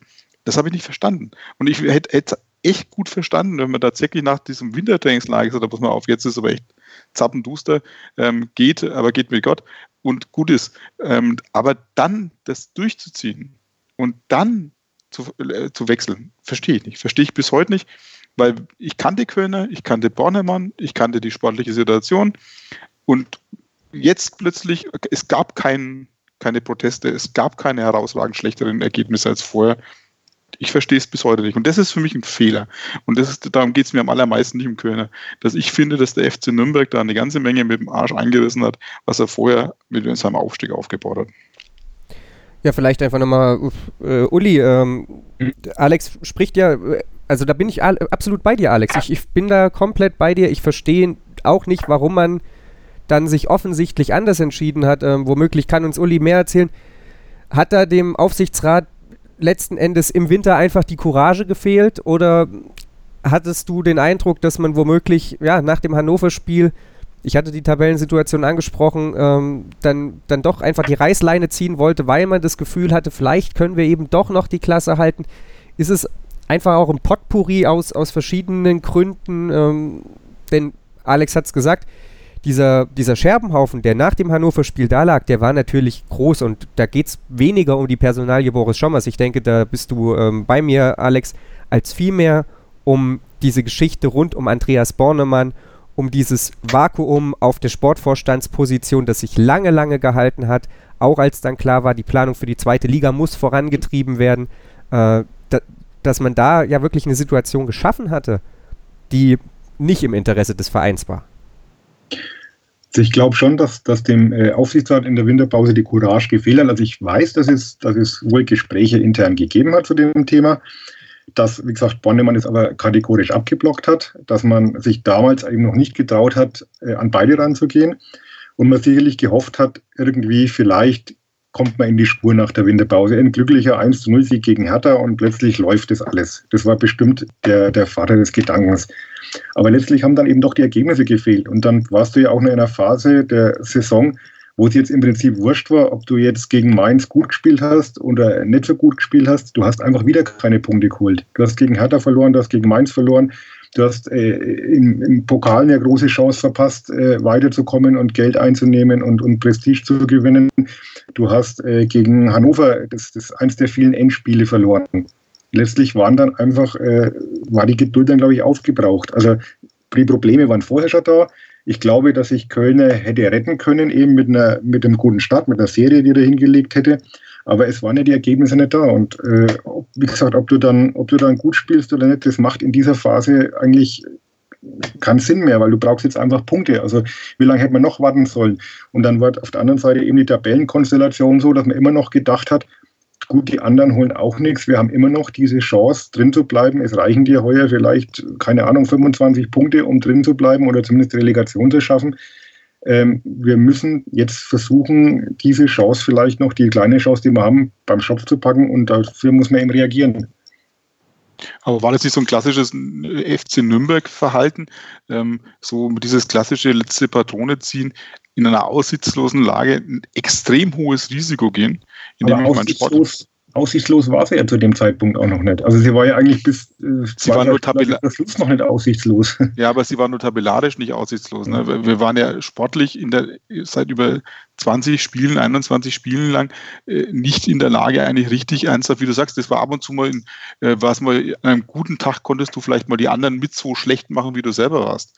Und dann wirkte das so, als wäre man nah dran gewesen. Aber man war ja nie wirklich ernsthaft auf Bundesliga-Niveau. Also, also da muss man ja, musstest du, glaube ich, kein Bundesliga-Niveau haben, um, um drin zu bleiben. Das ist ja das Paradoxe. Aber also selbst, selbst, wenn wir gegen die gespielt haben, die direkt auch so schlecht waren, haben wir ja trotzdem verloren. Das zeigt ja noch mehr. Selbst wenn wir gegen Schalke, den äh, miserablen Zwillinge, schaffen ja. wir auch maximal einen Punkt. Aber da reduzieren wir doch jetzt wieder, glaube ich, nur aufs Sportliche das ganze Problem. Und nee, nee, ich glaube eben, ein Teil. also ich, ich glaube, dass das Sportliche vielleicht bloß so 40 oder 50 Prozent von der gesamten Entlassung waren, dass da vielleicht ist auch gut, dass vielleicht, dass wir nicht mitbekommen, was da passiert ist intern oder was es da für interne Probleme gab. Es ist ja auch gut, dass wir das nicht wissen und dass das nicht nach außen kommt. Ne? Ähm, aber ich bin ja auch ein bisschen näher dran, der Uli noch näher. Wir kriegen das ja auch mit. Wir kriegen da auch so Stimmungen und Strömungen mit und, und hören mal das eine und das andere und da hast du schon das Gefühl gehabt, ähm, auch übers NLZ und so weiter und so fort, dass es nicht harmonisch ist äh, und äh, im Verein und dass das vor allem an einer Person immer festzumachen war, zumindest so wie man es gehört hat. Und das war eben Michael Kölner. Und ähm, ich glaube, dass das vielleicht auch ausschlaggebend war am Ende für die Entlassung und äh, die, die äußerlichen äh, Interviews, die Auftritte dann am Ende, das wurde ja immer skurriler. Also wenn der, wenn er, wenn er sportlich, glaube ich, wie der Uli sagt, wenn er da ein, zwei Spiele gewonnen hätte in, in, am Anfang der Rückrunde, dann wäre es vielleicht nicht so weit gekommen, aber dann so die Gesamtgemengenlage hat dann an, am Ende, glaube ich, zu dieser Entscheidung geführt. Aber da muss ich ja sagen, jetzt mal, jetzt bin mal der, der, der Umkehrargumentation. Jetzt stell dir mal vor, wir hätten, hat er vielleicht geschlagen, wir hätten ähm, auch gegen Mainz vielleicht noch einen Punkt oder gleich drei geholt. Ähm, wenn die Persona Michael Kölner so untragbar war, dass sie jenseits der sportlichen Ergebnisse ähm, weg musste, dann hätten diese beiden Siege ja quasi noch viel Schlimmeres gemacht, dass du ja. die Kölner überhaupt nicht mehr los wirst. Das hätte das Problem verlagert, da bin ich ganz genau. Und das also, Problem, äh, wie gesagt, also die Ergebnisse haben uns auch im, im, im Aufstiegsjahr gerettet. Also wir, wir, wir sind jetzt nicht hergegangen in, in einem Aufstiegsjahr und haben jeden schön hergespielt, sondern wir haben enge Spiele für uns entschieden, manchmal ein bisschen glücklich. Also ich will jetzt nicht sagen, dass der Aufstieg unverdient war, keinesfalls, aber es, es war nicht so, dass wir die Liga dominiert hätten. Und ähm, die Probleme gab es da auch schon und die, und die, hat man halt einfach äh, weggebüscht, weil, weil man halt dann die knappen und die engen Spiele für sich entschieden hat.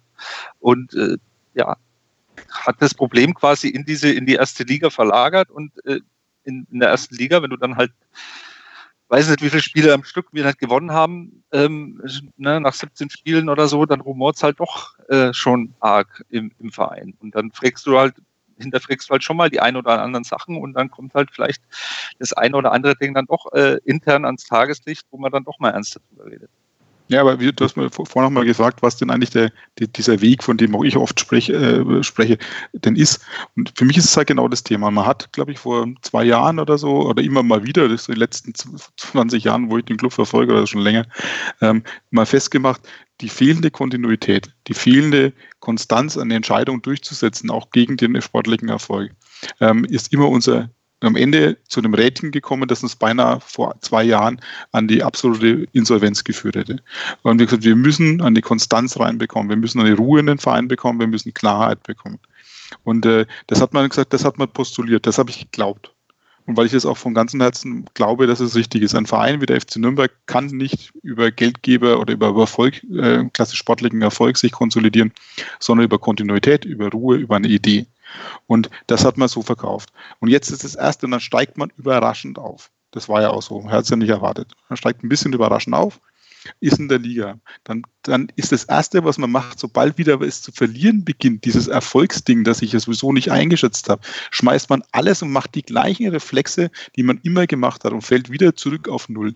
Das heißt, ich schmeiße den Trainer raus, ähm, immer das gleiche Prinzip. Aber man hätte so schwarz auch nicht rauswerfen dürfen. Also, du, lass mal gehen, aber. Welche Argumentation denn? Also, ja, aber ich sag mal so, wenn ich das verkaufe, dass das meine neue Linie ist, dass ich jetzt mal ruhig bin. Dann hätte man es entweder im Winter souverän machen müssen oder man zieht es durch und schmeißt ihn dann in der Sommerpause raus, sagt du, Michael, alles klar, wir ziehen es bis zum Ende der Saison durch, weil wir dich nicht im Winter rausgeschmissen haben, dann gehst du eben im Winter, im Sommer. Ähm, aber diese Panik und dann, weil, der, weil der, der Vorstand nicht will, dann schmeiße ich den Vorstand auch raus, scheißegal, und dann plötzlich, und vielleicht schaffe ich es doch irgendwie, oh, und dann schaffe ich es, und dann doch nicht, und dann ist mal alles weg. Das ist doch genau das Verhalten, das uns über seit 20 Jahren immer an den gleichen Punkt führt. Und wieder nichts gelernt. Wieder in 14, was in 14 Jahren 13 Trainer oder was umgekehrt. Also aber die Frage, was die Alternative wäre gewesen, wir machen so weiter. Die Lasst Alternative wäre gewesen, im Winter zu wechseln oder im Sommer. Das wäre die Alternative gewesen. Also da bin ich bei dir. Ich, die Alternative wäre gewesen, wahrscheinlich schon im Winter zu sagen, okay, hier klarer Cut.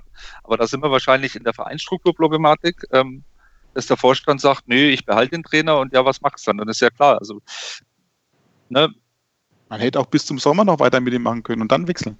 Lasst uns das mal als Aufhänger nehmen. Lasst uns das mal als kaputt gegangen, als vielleicht schon am Rumoren war in der ganzen Geschichte. Ja, wir spekulieren da auch nur. Wir wissen ja auch nichts Genaues, aber ähm, aus langjähriger Cluberfahrung ähm, ne, hat man dann schon da die, die Strömungen gespürt. So, lasst uns das mal, Entschuldigung, Uli, lasst uns das mal als Aufhänger nehmen und wir sprechen gleich darüber, ob der erste FC Nürnberg den Weg verlassen hat, den er gehen wollte und wenn ja, warum?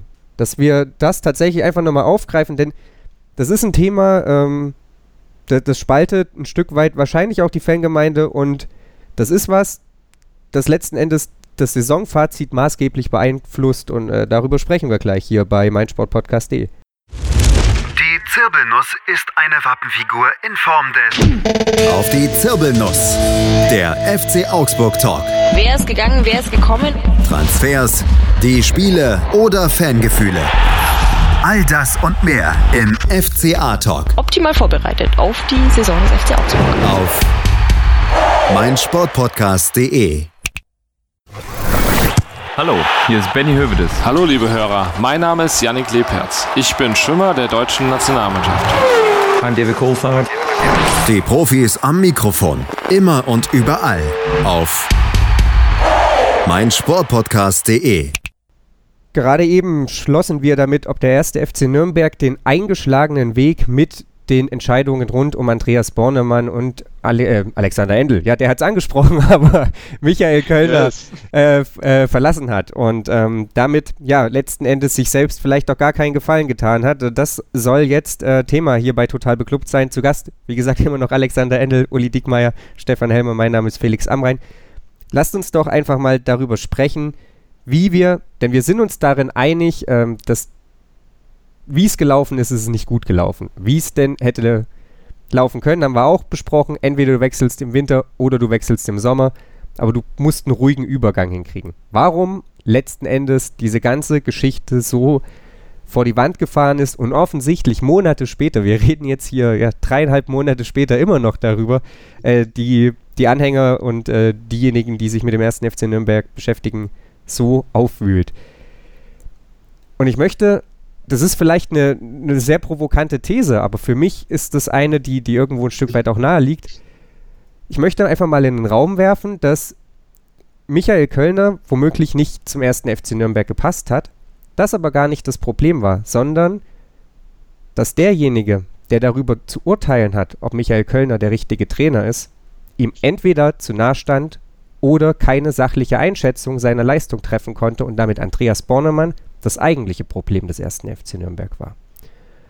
Das ist vielleicht sehr provokant, aber ähm, Andreas Bornemann hat sich sehr schützend vor Michael Kölner gestellt und hat ihn offensichtlich als, als denjenigen gesehen, der diesen Weg gehen soll und ähm, an, dem, an dem kein Weg vorbeiführte. Und muss man da nicht dann vielleicht, ähm, ja, diese, dieses, diese Moraltreue, die Andreas Bornemann sich auferlegt hat, äh, dann doch kritisch hinterfragen, Uli?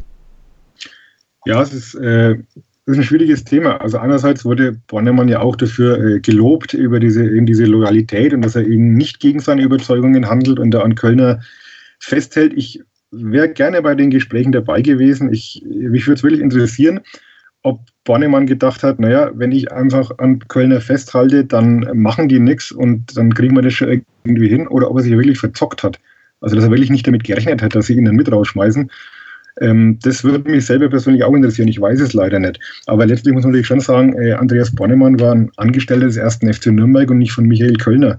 Und letztlich äh, ist er vor allem dem Verein zu Loy Loyalität verpflichtet. Und wenn der Verein der Meinung ist, äh, nach, nach langen Beratungen, das war jetzt trotzdem keine Kurzschlussentscheidung, wie gesagt, es gab ja schon seit der Winterpause entsprechende Diskussionen intern, wenn der Verein der Meinung ist, äh, es ist das Beste, dass man da eine Veränderung herbeiführt auf dieser Position, dann sollte eigentlich auch der Sportverstand da zumindest diskussionsbereit sein. Und man hat ja auch ähm, diverse Angebote gemacht, dann noch, äh, noch einen erfahrenen Co-Trainer dazu zu holen oder diverse Modelle durchdiskutiert, aber das ist ja alles abgelehnt worden.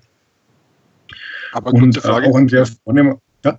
Ja, ich muss die Frage, wie gesagt, wenn du sagst, der Verein hat es entschieden, der Verein hat sich ja nachher hingestellt und auch so postuliert, äh, man hat ja gar keine Ahnung, ob was ein Trainer gut macht oder nicht. Ähm, Jetzt entlässt man den, den man für diese Expertise gekauft hat. Ähm, mit der Erklärung, dass er es nicht beurteilen kann, ob der Trainer gut oder schlecht ist. Würde ihn aber selbst gern behalten, hat man gesagt. Das passt doch für mich von der Argumentation her. Ja, gut, ich glaube, ähm, auch Andreas Bonnemann, es war dann zwar irgendwo der Kollateralschaden, aber er hat sich jetzt so in, in, in dieser Saison auch nicht mit Ruhm bekleckert, was, was Transfers äh, äh, betrifft. Die kamen erst sehr spät, äh, auch vieles nicht aufgegangen. Äh, dann die Winterpause, das war meiner Meinung nach eine Bankrotterklärung, die Transferpolitik. Also Ivo Ilicevic brauchen wir jetzt nicht weiter thematisieren, ähm, wie viel der uns weitergeholfen hat.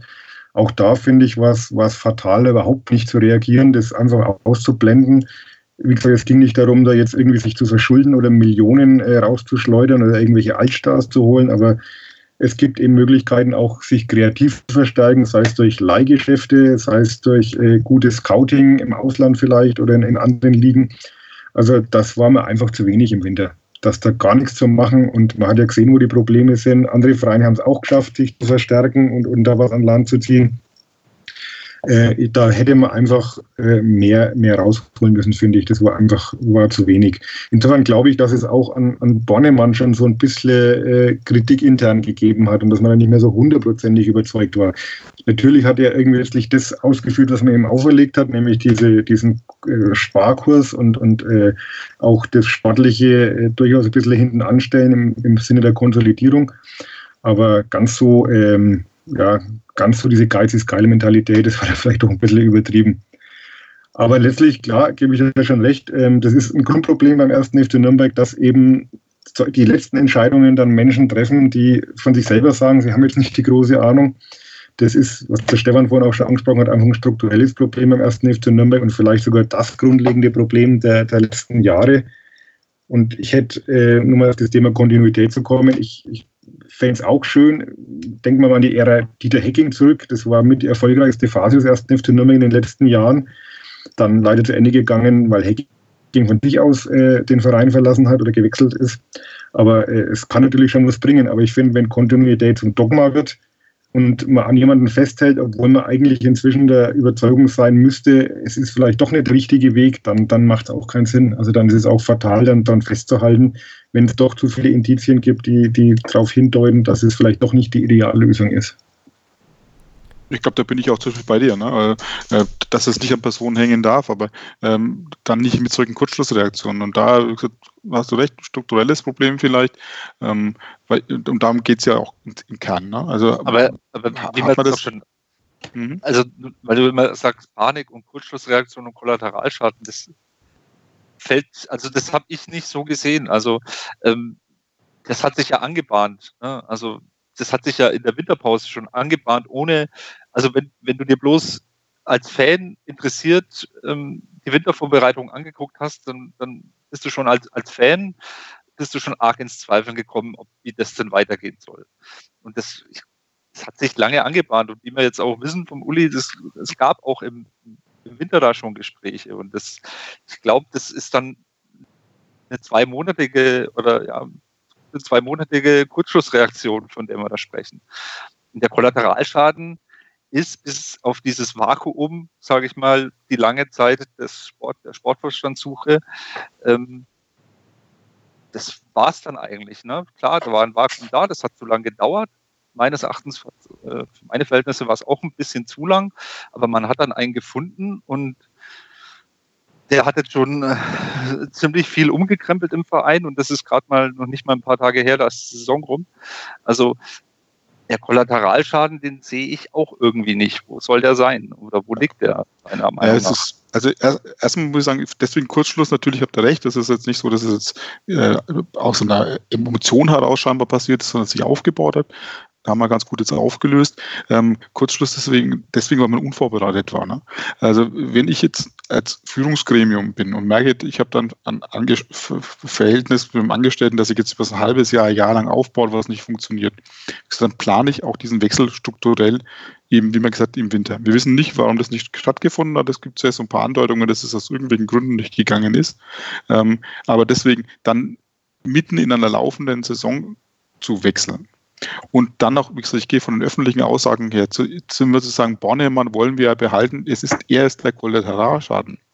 Und deswegen schmeiße ich den mit raus und habe aber niemanden in der Hinterhand. Ich habe niemanden, mit dem ich vorher schon mal gesprochen habe, was eigentlich aus meiner Sicht in dem Business vollkommen üblich ist, dass man zumindest schon mal Sondierungsgespräch Gespräch führt, hast du den grundsätzlichen Interesse, ähm, wäre das was für dich, ähm, wie sieht deine Vertragssituation aus? Das macht man in jedem Business, in jedem Unternehmen. Und deswegen sagt der Kollateralschaden ist nicht nur dieses Vakuum, weil ich, was ich trotzdem glaube, dass wir dann eine Menge an Zeit verloren haben, äh, die uns wichtig gewesen wäre. Auch Pali Kutscher sagt ja auch, Schnelligkeit ist ein großes Thema. Äh, da hat man echt Zeit verloren, wo man auch jüngere Spieler vielleicht für sich hätte gewinnen können. Aber man hat auch Glaubwürdigkeit verloren. Glaubwürdigkeit in der Öffentlichkeit, Glaubwürdigkeit unter den Fans, Glaubwürdigkeit in den Medien. Äh, wo man sagt, ähm, jetzt hat man ja wieder den gleichen Scheiß gemacht. Club, äh, Chaosverein, schmeißt am Endeffekt alles wieder hin, läuft taumelnd ohne Führung rum, der Aufsichtsrat, der keine Ahnung hat, schmeißt dann den Vorstand raus, weil er mit dem Trainer nicht zufrieden ist. Das ist doch, das ist doch wirklich ein Image-Schaden, der entstanden ist. Ich finde, da ist schon ein Schaden da. Also wir sind uns einig, denke ich, ähm, dass diese Art und Weise, wie dann die Entlassung von, von Bornemann vonstatten ging, denn darum geht es ja jetzt hauptsächlich, dass die, ja, ich will nicht sagen amateurhaft verlief, aber auf jeden Fall auch nicht höchst professionell. Uli, hat da, du, du bist vielleicht am nächsten dran, hat der Aufsichtsrat einfach die, die Starrsinnigkeit, die Nibelungentreue von Andreas Bornemann komplett falsch eingeschätzt? Gute Frage. Also ich sage auch, man muss immer vorsichtig sein. Es war niemand von uns bei den Gesprächen dabei. Man weiß nie, was vielleicht versucht ist, an, an, an goldenen Brücken zu bauen oder äh, was besprochen wurde. Letztlich wäre es aber wirklich schwer geworden, ähm, wenn, wenn der Aufsichtsrat wirklich überzeugt ist, dass es mit dem Trainer immer weitergeht. Dein äh, Sportverstand verweigert sich dir aber. Also wie soll da die weitere Zusammenarbeit ausschauen? Es ist ja auch ein, ein, ein Vertrauensbruch letztlich. Andererseits, wie hätte ein Bornemann weitermachen sollen, wenn der Aufsichtsrat beschließt, der Trainer muss weg? Hätte es dann vielleicht, ich weiß nicht, wie das dann äh, formal juristisch oder vereinsjuristisch gegangen wäre, die Entlassung, aber äh, es hätte auch Bornemann sein Gesicht verloren. Also er hätte jetzt dann auch nicht einfach weitermachen können. Und Bornemann hat sich sehr früh, äh, für meinen Eindruck auch unverständlicherweise sehr früh weit aus dem Fenster gelehnt hat ja Kölner äh, schon sehr bald eine, eine, Jobgarantie gegeben für die ganze Saison. Es hieß ja auch zeitlang mal, wir gehen auch notfalls in die zweite Liga wieder miteinander. Das wurde dann später wieder ein bisschen relativiert. So nach dem Motto, so war es nicht gemeint. Aber das war auch vollkommen unnötig, weil, mein Gott, so ist im Fußball ist es so, solche, solche Versprechen kann man einfach nicht geben. Also es ist trotzdem viel Tagesgeschäft und, und Entwicklungen und man muss da abwarten. Und damit hat er sich unnötig selber unter Druck gesetzt mit so einer Aussage. Und es ist natürlich auch bekannt, dass äh, Kölner und äh, Bonnemann sich schon länger kannten und auch durchaus, ich nenne jetzt mal freundschaftlich verbunden waren. Da hat das Ganze natürlich auch so ein bisschen so ein, so ein Schmeckle gehabt irgendwo, ne? so, so Kumpel-Connection-mäßig äh, war auch vielleicht nicht ideal, die Konstellation dann. Deswegen glaube ich, hat äh, gestern bei der Vorstellung von, von Herrn Kanadi Pali Kutscher auch gleich mal explizit betont, dass man nicht befreundet ist und sich auch nicht sonderlich gut kennt, sondern nur mal über Fußball geredet hat. Also ich glaube, das ist so ein, so ein Fehler, den man nicht nochmal macht vielleicht. Also bleibt unterm Strich, Stefan, dass wir dem Aufsichtsrat in allererster Linie vorwerfen, dass er keinen Plan B für die Personalie Andreas Bornemann hatte, wenn der sich an das Schicksal von Michael Kölner heftet. Und, das haben wir damals schon bei der Trainerentlassung mal herausgearbeitet, aber womöglich hört der ein oder andere äh, den Podcast oder hat den, den Podcast nicht gehört, dass das Hauptproblem des ersten FC Nürnberg vor allem jenes ist, dass wenn der Sportvorstand sich an den Trainer kettet, es keine Möglichkeit gibt für einen Aufsichtsrat. Und das möchte ich an der Stelle, weil Alex verweist immer mal ganz gerne auf Wirtschaftsunternehmen, vielleicht auch mal irgendwie betonen. Ein Aufsichtsrat hat das Wohl des Vereins zu garantieren. Das ist für mich zumindest die Aufgabe in allererster Linie des Aufsichtsrats. Und wenn dieses Wohl gefährdet gesehen wird, dann muss gehandelt werden. Und das ist beim ersten FC Nürnberg nicht möglich, wenn sich der Sportvorstand vor den Trainer stellt, egal was passiert. Ja, mit Sicherheit ist es, wie ich schon angesprochen habe, ein strukturelles Problem. Ähm, was du jetzt angesprochen hast mit dem Plan B, den hätte man eigentlich haben müssen, da gebe ich dir recht, weil man, glaube ich, im Winter sich schon ähm, der Situation ein bisschen bewusst war und da ja natürlich auch schon Gespräche geführt hat und da auch schon wusste, ähm, dass ähm, Bornemann ähm, den Trainer nicht entlassen wird und dann vielleicht selbst zum Opfer wird.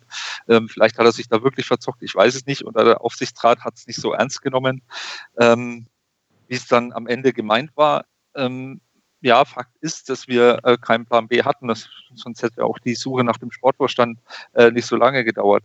Ähm, wie man das in Zukunft umgehen kann, ja, schwierig. Ne? Vielleicht dritten Vorstand, aber was soll der dritte Vorstand dann machen? Ähm, die Diskussion hat man mit Martin, Martin Bader schon, ähm, wie soll das funktionieren? Ne? Also ähm, das wird schwierig, ne? wenn, wenn eine Person über Jahre lang äh, alles gemacht hat und dann soll plötzlich neben ihm noch ein Vorstand gestellt werden. Ähm, was soll der dann machen? Du hast einen Sport, äh, du hast einen Sportvorstand, du hast einen Vorstand für die Finanzen. Was soll der Dritte dann machen? Welche Funktion soll der haben? Ne? Das ist schwierig. Ich glaube, die Satzung sieht vor, dass man einen dritten Vorstand ähm, einberufen kann. Ähm, aber wie da die Aufgabenverteilung dann sein soll, das äh, ist mir noch äh, aktuell schleierhaft. Hallo, ich bin Patrick Hausting, Europameister im Turmspringen.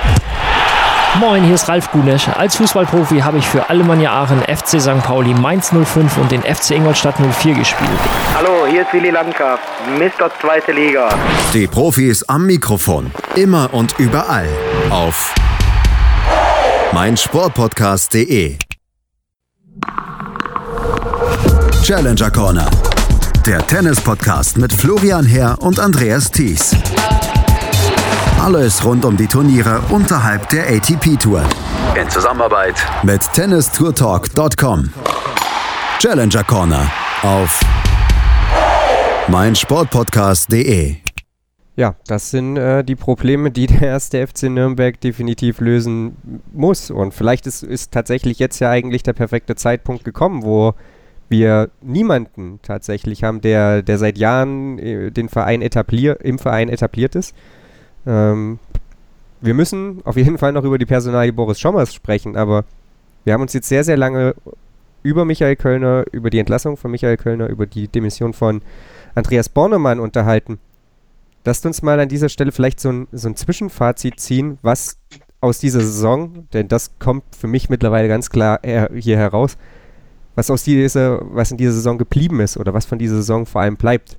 Und ähm, für mich persönlich ist es, dass Entscheidungen nach Jahren, in denen das sehr, sehr gut funktioniert hat, muss man auch sagen, in dieser Saison höchst fragwürdig kommuniziert wurden, in denen der Verein ein Stück der Souveränität, die man in den letzten Jahren, insbesondere auch in, in Gegenwart von, von Meske und Bornemann, äh, gewonnen hatte, dass man die wieder eingebüßt hat und dass man ja äh, da eine eine Rolle gespielt hat oder eine Rolle eingenommen hat in, vom Aufsichtsrat, die den ersten FC Nürnberg zwischenzeitlich doch wieder wie den Chaos Club erscheinen ließ oder ja, der er äh, lange, äh, lange, lange Jahre war, Alex. Ja, es ist schwierig. Also ich muss jetzt sagen, es ist sehr schwierig, das auch nachträglich zu bewerten.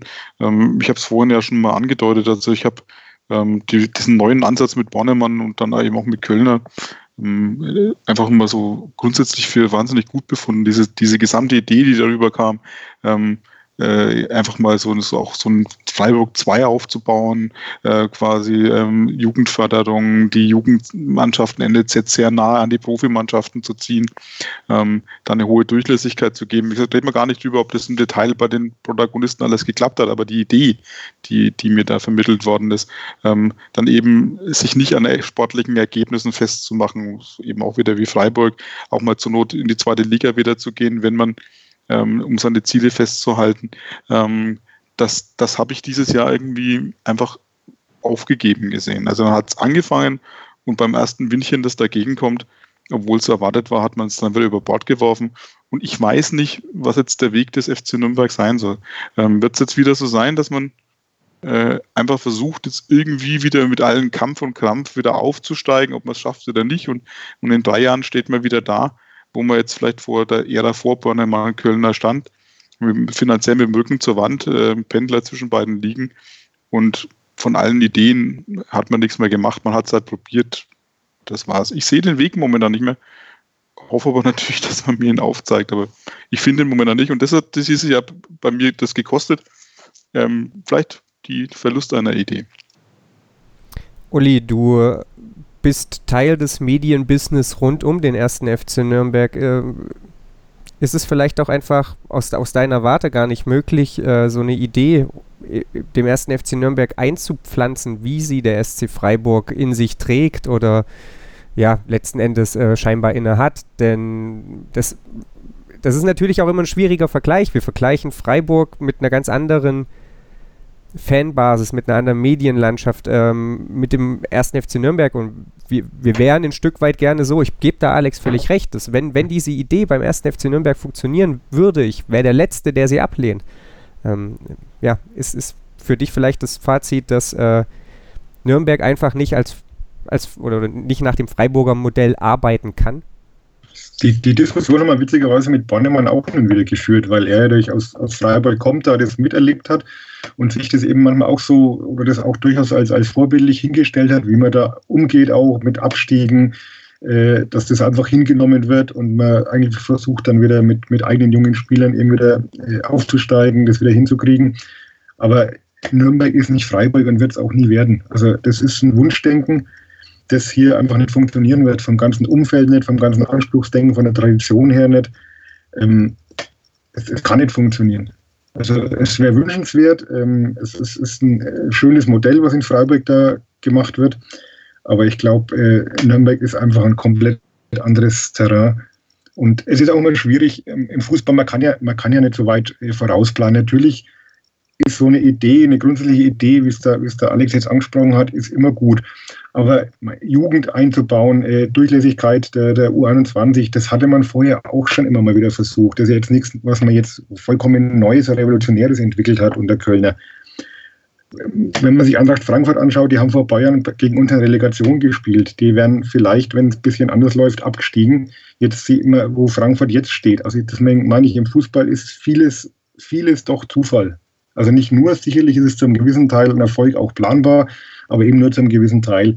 Letztlich entwickeln sich dann einfach gewisse Eigendynamiken, die man dann nur schwer steuern kann.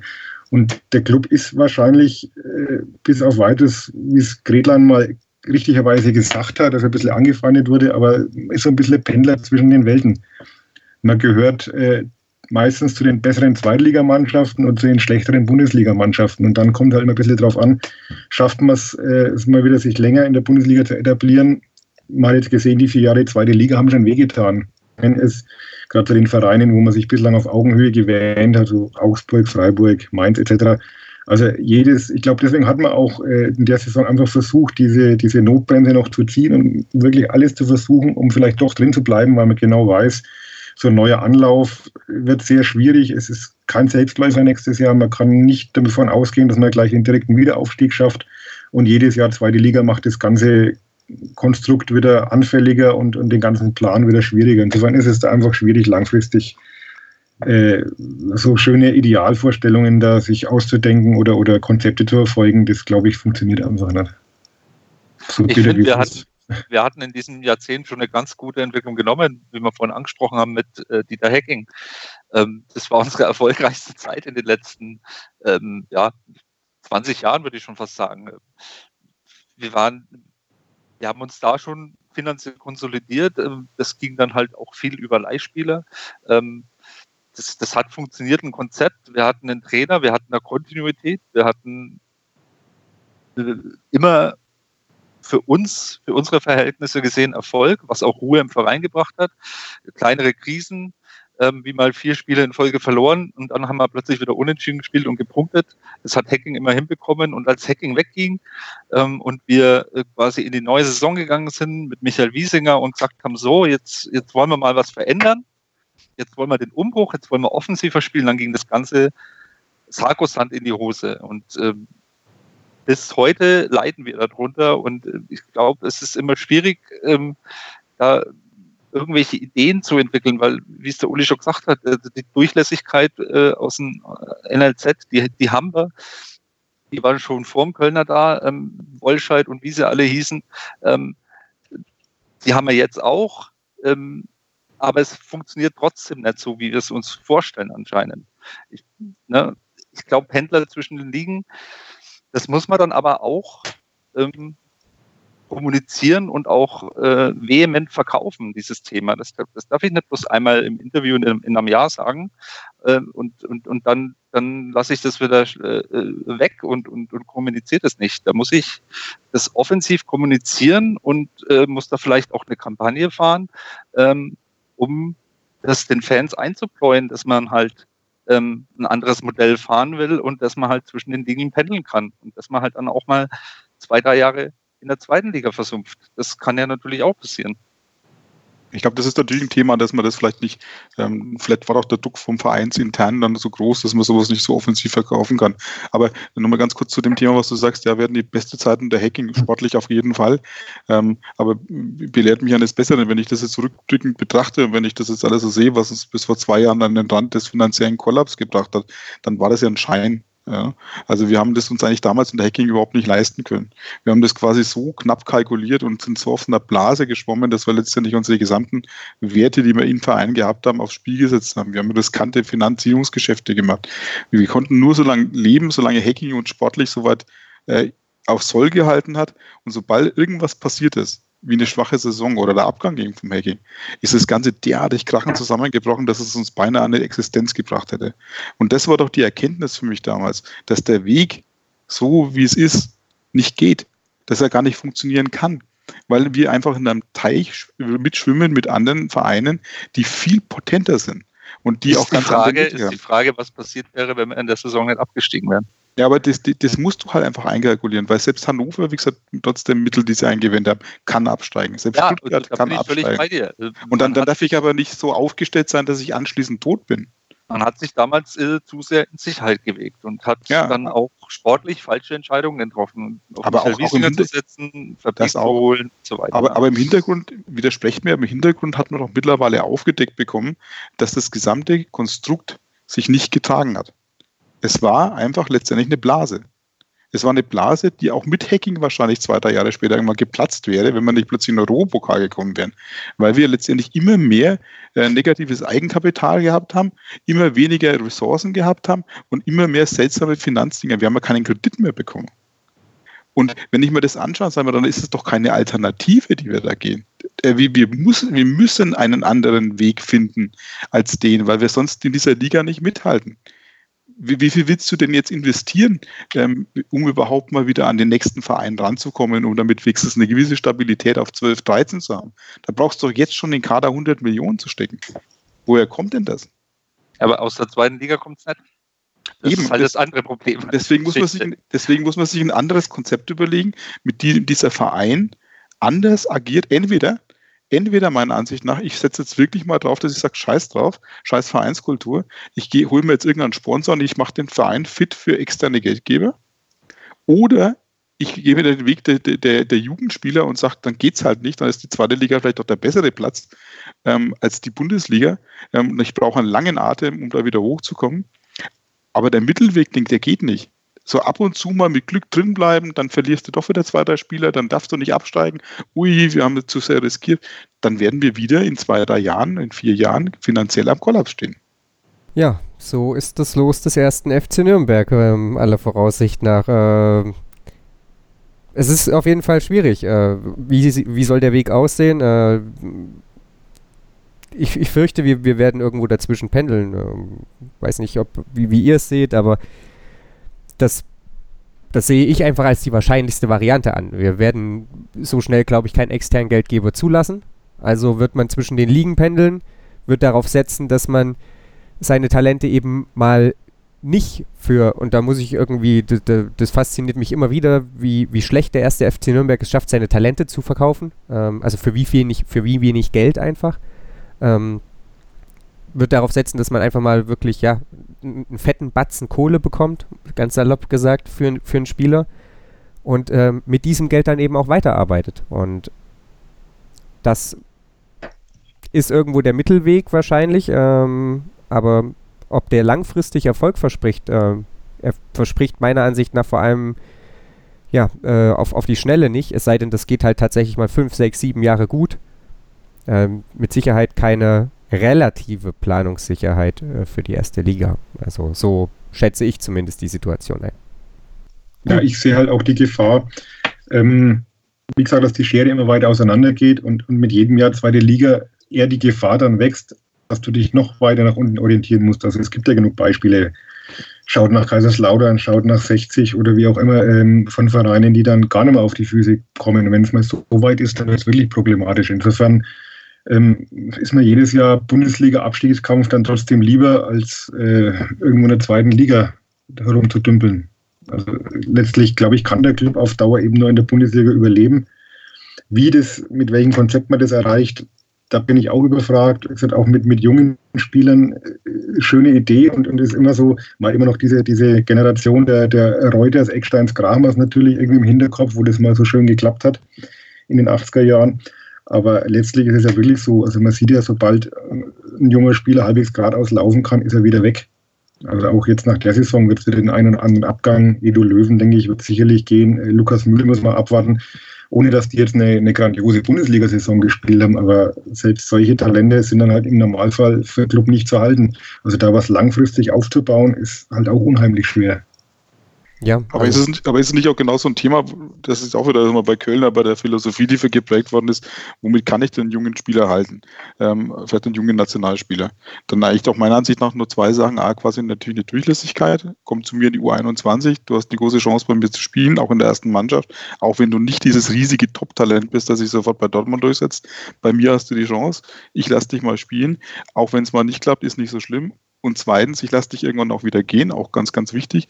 Aber ich spiele auch einen attraktiven Fußball. Ähm, ganz ehrlich, wer möchte denn ernsthaft gut, lassen wir mal die, die Kölner Phase weg, aber auch diese, das war für mich als so ein klassischer äh, Defensivjongleur. Äh, wer mag denn als junger Spieler in so, ein, so einer Mannschaft kicken? Und sagen, ich wechsle nach Nürnberg, ähm, weil wir quasi hinten das schaffen, den Gegner echt schlecht aussehen zu lassen und selber uns zwei Chancen im Spiel zu erspielen. Also lasst Kölner weg. Willkommen bei meinsportpodcast.de. Wir sind Podcast. Wir bieten euch die größte Auswahl an Sportpodcasts, die der deutschsprachige Raum so zu bieten hat. Über 20 Sportarten, mehr als 45 Podcast-Serien, über 9000 veröffentlichte Podcasts und über 5 Millionen Podcast-Downloads allein im Jahr 2018. Wir sind Podcast. Wir sind meinsportpodcast.de.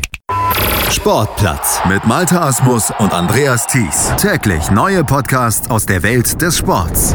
Von Airhockey bis Zehnkampf. Berichterstattungen, Interviews und Fakten. Sportplatz auf meinsportpodcast.de. Aber dann, dann sind wir doch, wir, wir haben über das Freiburger Modell geredet und ähm, ich erinnere an das letzte Gegnergespräch, in dem Sven und Michael erzählt haben, dass der SC Freiburg und der, dem können wir nun wirklich nicht absprechen, dass er es schafft, junge Spieler, die in aller Regel dann, oder die, die in einer guten Regelmäßigkeit zu, zu Nationalspielern auch reifen, ähm, heranzuziehen, in Anführungsstrichen, dass die keinen attraktiven Fußball spielen.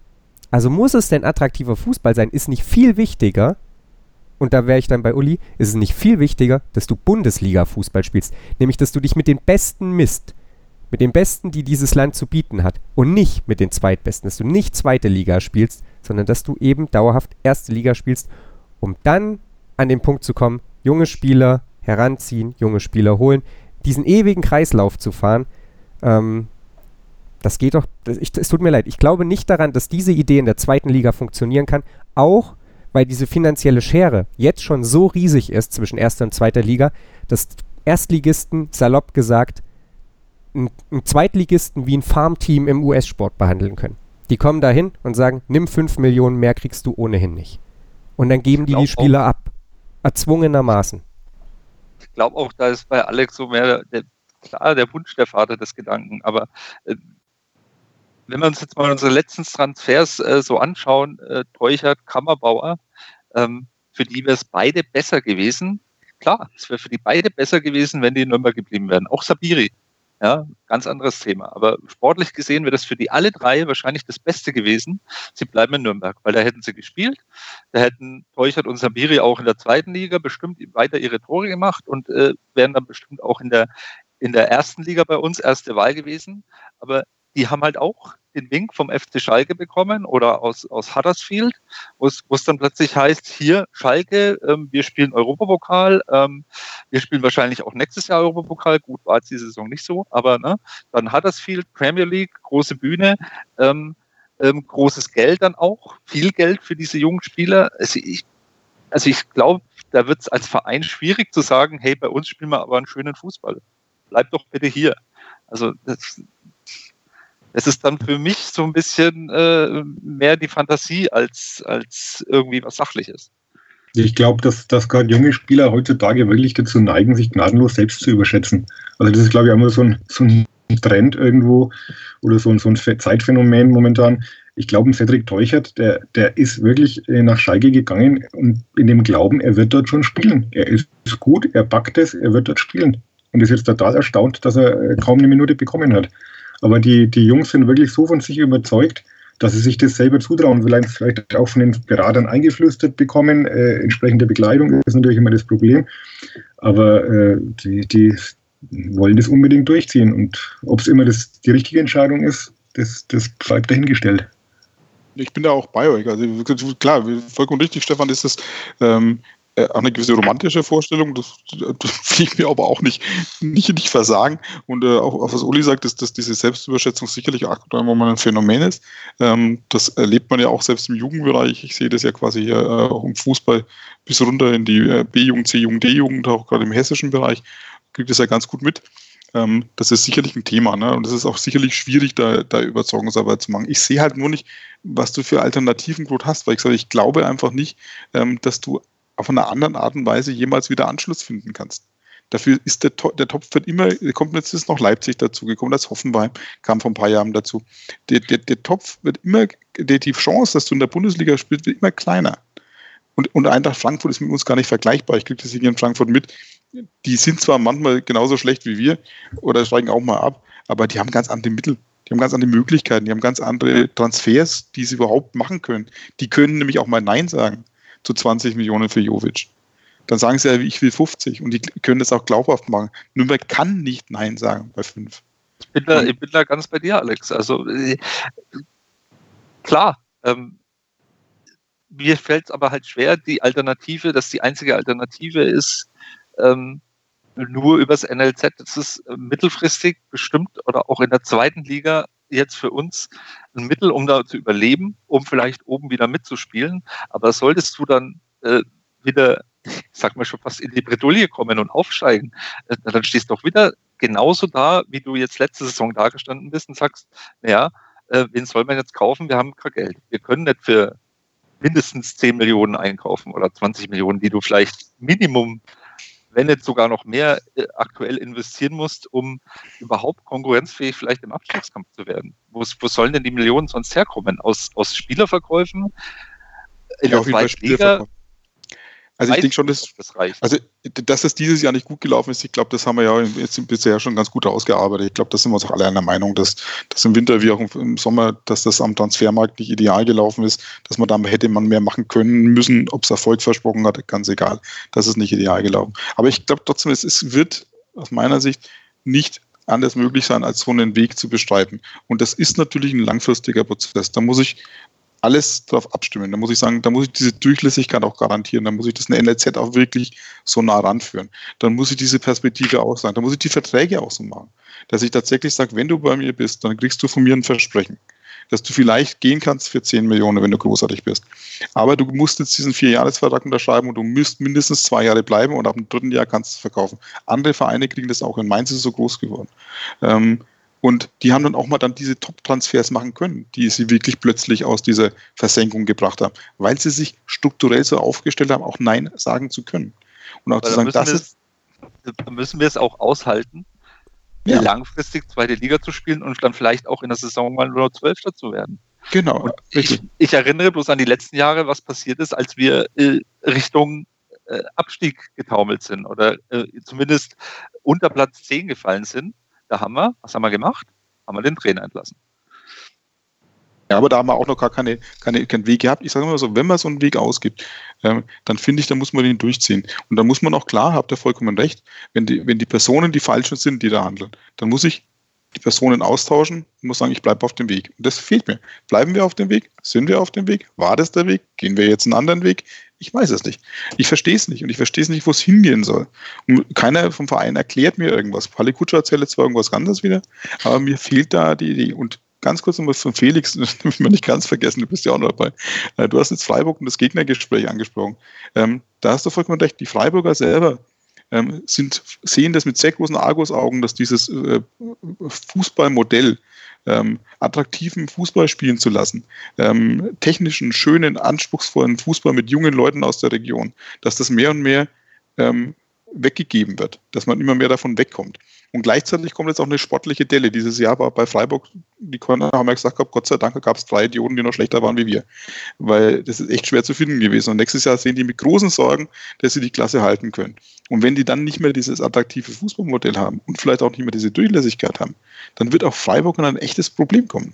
Weil sie sich dessen beraubt haben in den letzten zwei, drei Jahren. Und das sagen die viele Fans aus Freiburg, was man vorher als Pfund gehabt hat. Und deswegen sei doch, das ist eigentlich eher im Gegenteil ein Be Beleg dafür, dass Freiburg aktuell das nicht mehr macht und sich selbst jetzt in der Bredouille kommen. Oder aber, dass vielleicht das Modell Freiburg in der heutigen Fußballzeit einfach auch nicht mehr funktioniert. Dann muss man konsequent sein. Dann gebe ich dir recht, aber dann, wenn man zu der Erkenntnis kommt und sagt, das ist einfach kein Weg, wofür ich Verständnis habe, da bin ich nicht im Business drin. Da muss ich aber sagen, okay, dann mal weg mit diesen Vereinsstrukturen und diesem Romant Romantisieren. Dann brauchen wir Geld. Wir brauchen Geld. Wir haben Drimmitsch, für wie viel haben wir den verkauft? Uli, vielleicht weißt das du, ich weiß es nicht mehr. Roundabout 10 Millionen, bisschen mehr. War nicht so viel. Ich glaube Ich denke, das war deutlich weniger, um Den- ehrlich den zu sein. Das war weniger. Hätten wir heute so einen Drimmitsch, äh, ich glaube, der wird nicht unter, unter 40 Millionen über den Tisch gehen. Das allein zeigt ja schon, ähm, wenn du einen Spieler hast, der in der Bundesliga 17 Tore schießt, äh, da kommst du mit, mit 20 Millionen äh, wahrscheinlich nicht mehr weit. Ne? Wenn wir schon sehen, was, was, für Jovic und so äh, andere Spieler auf, aufgeboten wird. Aber das haben wir doch schon oft auch Das, das gesagt. zeigt, Komisch- wie, wie komisch. groß die Schere auseinandergegangen ist. Ja, aber auch, auch weil es Nürnberg ist, ne? wenn du sagst, ein Löwen, der jetzt weggeht, was wird kolportiert? Vier, Millionen. fünf, Sieben sieben hoch. Äh, manche sagen auch nur vier, fünf. Ähm, aber wo sagst du nach dem Motto für einen U21-Nationalspieler mit der Veranlagung, polyvalent, Ding da, äh, bla bla bla, auch Bundesliga erfahren. Lassen wir die Saison ein bisschen ruhen, da weiß jeder, dass die 18er geworden sind. Wenn der für sieben ist, ist er eigentlich immer noch geschenkt. Im Vergleich zu anderen Transfers, die du jetzt schon wieder liest, nach dem Motto, da hier geht 20 Millionen weg oder 15 Millionen weg. Wir kriegen die einfach nicht, diese Erlöse nicht hin, weil wir die anderen natürlich auch genau wissen, dass wir nichts zu pokern haben.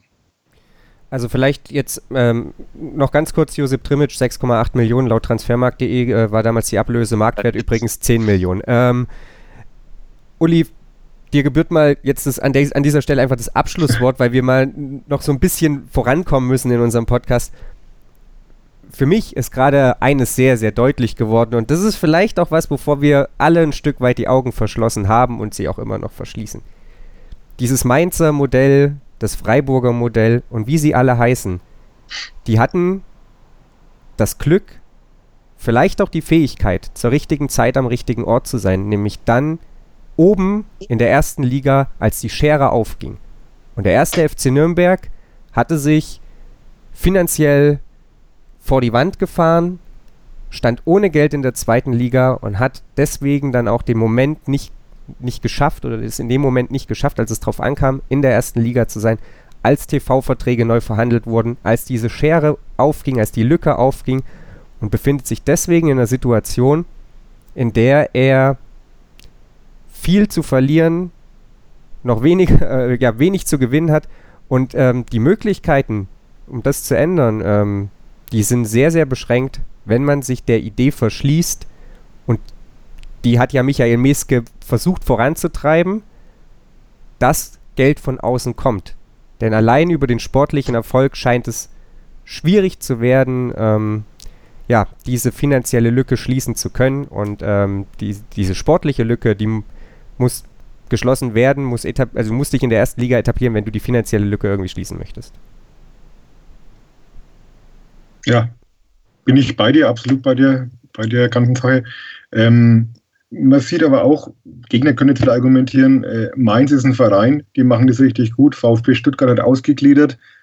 Mal abwarten, ob er nächstes Jahr nach Bundesliga spielt, ist noch nicht ganz klar. Also es ist kein, keine Garantie, so eine Ausgliederung. Aber ich sehe es auch so, dass äh, mittelfristig wahrscheinlich kein Weg dran vorbeiführen wird. Und nochmal, das wirklich Bittere für mich an dem Abstieg ist, dass man einfach heuer, für mich war der Aufstieg ein Geschenk. Der war, der war nicht zwangsläufig, das war ein Geschenk. Und das hat man relativ leichtfertig aus der Hand gegeben, eben aufgrund der Konstellation, dass einfach mehr drin gewesen wäre. Und wenn du heuer drin geblieben wärst, hättest du in der nächsten Saison schon wieder ganz andere Basis gehabt, finanziell, durch Fernsehgelder, durch äh, Transfers. Es wäre ganz anders gewesen. Jetzt fängst du im Prinzip wieder bei Null an. Das ist das eigentlich Bittere, wenn man so ein Fazit ziehen will an dieser Saison, dass du wirklich eine große Chance hattest, auch mit wenig Aufwand diesen Klassenerhalt zu schaffen. Es ist dir nicht gelungen. Und jetzt bist du eben wieder, äh, wieder unten und musst schauen, dass du wieder was Neues aufbaust mit neuem Sportverstand, mit neuem Trainer. Also es ist auch ein bisschen bizarr. Ich weiß auch noch, dass wir vor zwei, drei Jahren alle ganz begeistert waren vom Duo Metzke-Bornemann, wie sie sich bei der Hauptversammlung präsentiert haben, wo jeder gesagt hat, na, das könnte jetzt mal was werden, langfristig und gute Leute. Ja, der eine ist äh, von sich aus schon wieder weg, der andere wurde gegangen. Also sieht man auch, wie, wie schnelllebig diese ganze Sache ist und dass es gar keinen Sinn macht, da große Visionen oder Utopien zu entwickeln. Aber ja, letztlich muss man, muss man trotzdem schauen, dass man diesen Aufenthalt in der zweiten Liga so kurz wie möglich hält, weil, wie gesagt, mit jedem Jahr wird das ganze Vorhaben schwieriger und geht die Schere weiter auseinander. Und äh, ja, wie gesagt, auf, auf Dauer ist der Club wahrscheinlich nur in der Bundesliga überlebensfähig und dazu braucht es Geld, wie der Alex vorhin gesagt hat. Es ist keine schöne Erkenntnis und auch eine sehr unromantische Erkenntnis, aber wir kommen wahrscheinlich nicht dran vorbei. Wir sprengen längst jeglichen Zeitrahmen in unserem Saisonrückblick, ähm, haben mittlerweile einige Themen, die diese Saison hervorgebracht hat, aufgearbeitet, ähm, haben jetzt schon ein Stück weit auch festgestellt, dass die Zukunft des ersten FC Nürnberg ja sicherlich keine einfache ist und dass wir ähm, gespannt sein dürfen, ähm, wie der erste FC Nürnberg sich in dieser präsentieren will, wie er ja, es schaffen möchte, ähm, ja, in der modernen Fußballwelt seinen Platz zu finden wollen aber gleich abschließend nochmal so ein bisschen zurückschauen, denn auch ähm, Boris Schommers war Teil der Saison des ersten FC Nürnberg und äh, ja, auch er hat seinen Platz in unserer Saisonrückschau verdient. Gleich hier auf meinsportpodcast.de. Weserfunk. Der Talk zum SV Werder Bremen. Mit Bastian Waskin und seinen Gästen. Kaderanalysen, Spieltagsbesprechungen und mehr. Weserfunk auf meinsportpodcast.de. Tour Le Jour. Dein tägliches Update zu den French Open von Chip and Charge mit Andreas Thies und Philipp Jobert. Vom 26. Mai bis zum 9. Juni auf meinsportpodcast.de. Wir wollen abschließend im großen Saisonrückblick rund um den ersten FC Nürnberg nochmal auf den zweiten Trainer des FCN blicken. Boris Schommers beerbte Michael Kölner, über den wir sehr, sehr viel gesprochen haben in, diesem, in dieser Rückschau, äh, am 22. Spieltag. Und ähm, ja, es gelang letzten Endes nicht, die Klasse zu halten, auch unter Schommers nicht. Ähm, am Ende gab es ja auch noch ganz schön deftig auf die Mütze in den letzten beiden Spielen und wir wollen dann ja jetzt einfach nochmal so ein bisschen seine Arbeit einordnen.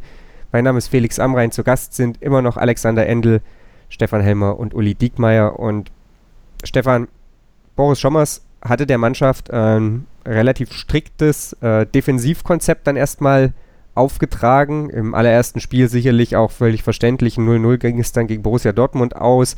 Äh, wir alle erinnern uns mit Grauen an das Hinspiel 7 0 fegte damals Borussia Dortmund über den ersten FC Nürnberg hinweg mit einer fast schon lächerlichen Effektivität.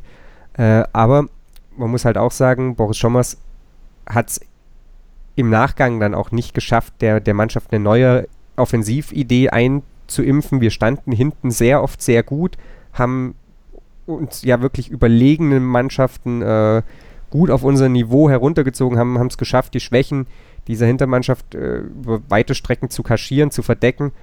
Aber das hilft halt alles nichts, weil du Tore schießen musst, und zwar mehr als der Gegner, wenn du Spiele gewinnen willst. So einfach ist Fußball und eben scheinbar doch so schwer. Ja, also am Ende muss ich sagen, ist er halt auch an der fehlenden äh, Offensivqualität, die wir einfach hatten, die wir oft genug angesprochen haben, über die wir lange geredet haben, an der ist halt auch gescheitert. Er ist, er ist richtig gut gestartet, ähm, hat, nat hat natürlich auch das Glück äh, gegen Borussia Dortmund, ähm, dass Dortmund so ein bisschen im Formtief war ähm, und wir da ähm, defensiv so ein kleines Bollwerk aufgebaut haben und da einen Punkt geholt haben. Das ist auf jeden Fall mal ein Erfolg. Ähm, wenn man das Hinspiel anschaut, wie wir da gespielt haben, da wollten wir offensiv mitspielen, gegen 7-0 unter, dann nehme ich doch lieber äh, das defensive Bollwerk und den Punkt an dem Tag. Dann hat er natürlich ähm, das Pech, dass sich der Pereira äh, die rote Karte abholt, ähm, gerade in dem Spiel gegen Düsseldorf wo es um vieles ging, Gegner auf Augenhöhe, den man schlagen wollte, und dann muss man ab der zweiten oder dritten Minute mit zehn Mann spielen. Ähm, knapp gegen Leipzig verloren, knapp gegen Hoffenheim verloren, knapp gegen Frankfurt verloren, ähm, alles ohne Pereira, dem besten Offensivmann, den wir hatten, in einer eh schon offensiv problematischen Mannschaft. Ähm, ja, elf Meter verballert, ähm, Sieg gegen Bayern München äh, lag quasi schon fast auf dem Tableau. Ähm, die letzten zwei Spiele würde ich mal ausklammern, weil nach dem 0-1 von äh, Borussia Mönchengladbach und dem Zwischenstand äh, vom Stuttgart-Spiel wusste jeder, ist, ist, der Drops ist gelutscht und, ähm, und ich glaube auch in, in Freiburg hatte keiner mehr Bock, wie so manch andere Mannschaft an dem Spieltag. Also würde ich die zwei Spiele vielleicht ähm, dann doch eher bei der Beurteilung von Schommers ausklammern. Ähm, für mich hat er der Liga einen angemessenen Fußball gespielt und ähm, ist aber, und das muss man auch ganz ehrlich sagen, halt auch an der fehlenden äh, Offensivqualität gescheitert. Die konnte er auch nicht lösen, er konnte seinen Vorgänger nicht lösen und ähm, ja, so steigst du dann halt ab. Wenn du dann noch elf Meter verschießt, wenn du vier von sechs daneben setzt oder drüber setzt oder der Torwart hält, dann ähm, wird es halt schwierig. Ja, schwierig war so manches beim ersten FC Nürnberg. Alex, ich erinnere mich, dass wir im Laufe der Saison mal darüber gesprochen haben, dass äh, du äh, ja eben genau vor dem Hintergrund, dass Boris Schommers diesem Defensivkonzept alles untergeordnet hat, hat die, die Leistung von ihm auch relativ kritisch gesehen hat, hast, so rum muss es richtig heißen. Ähm, wie beurteilst du seine Arbeit letzten Endes ja nach dem 34. Spieltag, nachdem er dann ja da 13 Mal an der Seitenlinie stand? Ja, man muss natürlich sich erstmal den, den Credo vom, vom Stefan anschließen. Ich glaube, am Ende hat, hat Schommers ja auch nicht aus den vorhandenen Mitteln plötzlich Gold zaubern können. Ähm, er hat halt äh, dieses Stabilitätskonzept defensiv ähm, äh, verordnet. Das sah ja, wie gesagt, in manchen Spielen, gerade gegen Mannschaften, wo man sich eigentlich wirklich normalerweise vorher auch ganz schlecht ausgesehen hat, wie Dortmund beispielsweise, hat mir dann immerhin sehr beachtenswerte Punkte geholt. Auch Bayern natürlich, wie gesagt, klar, ähm, hat insgesamt auch besser gestanden.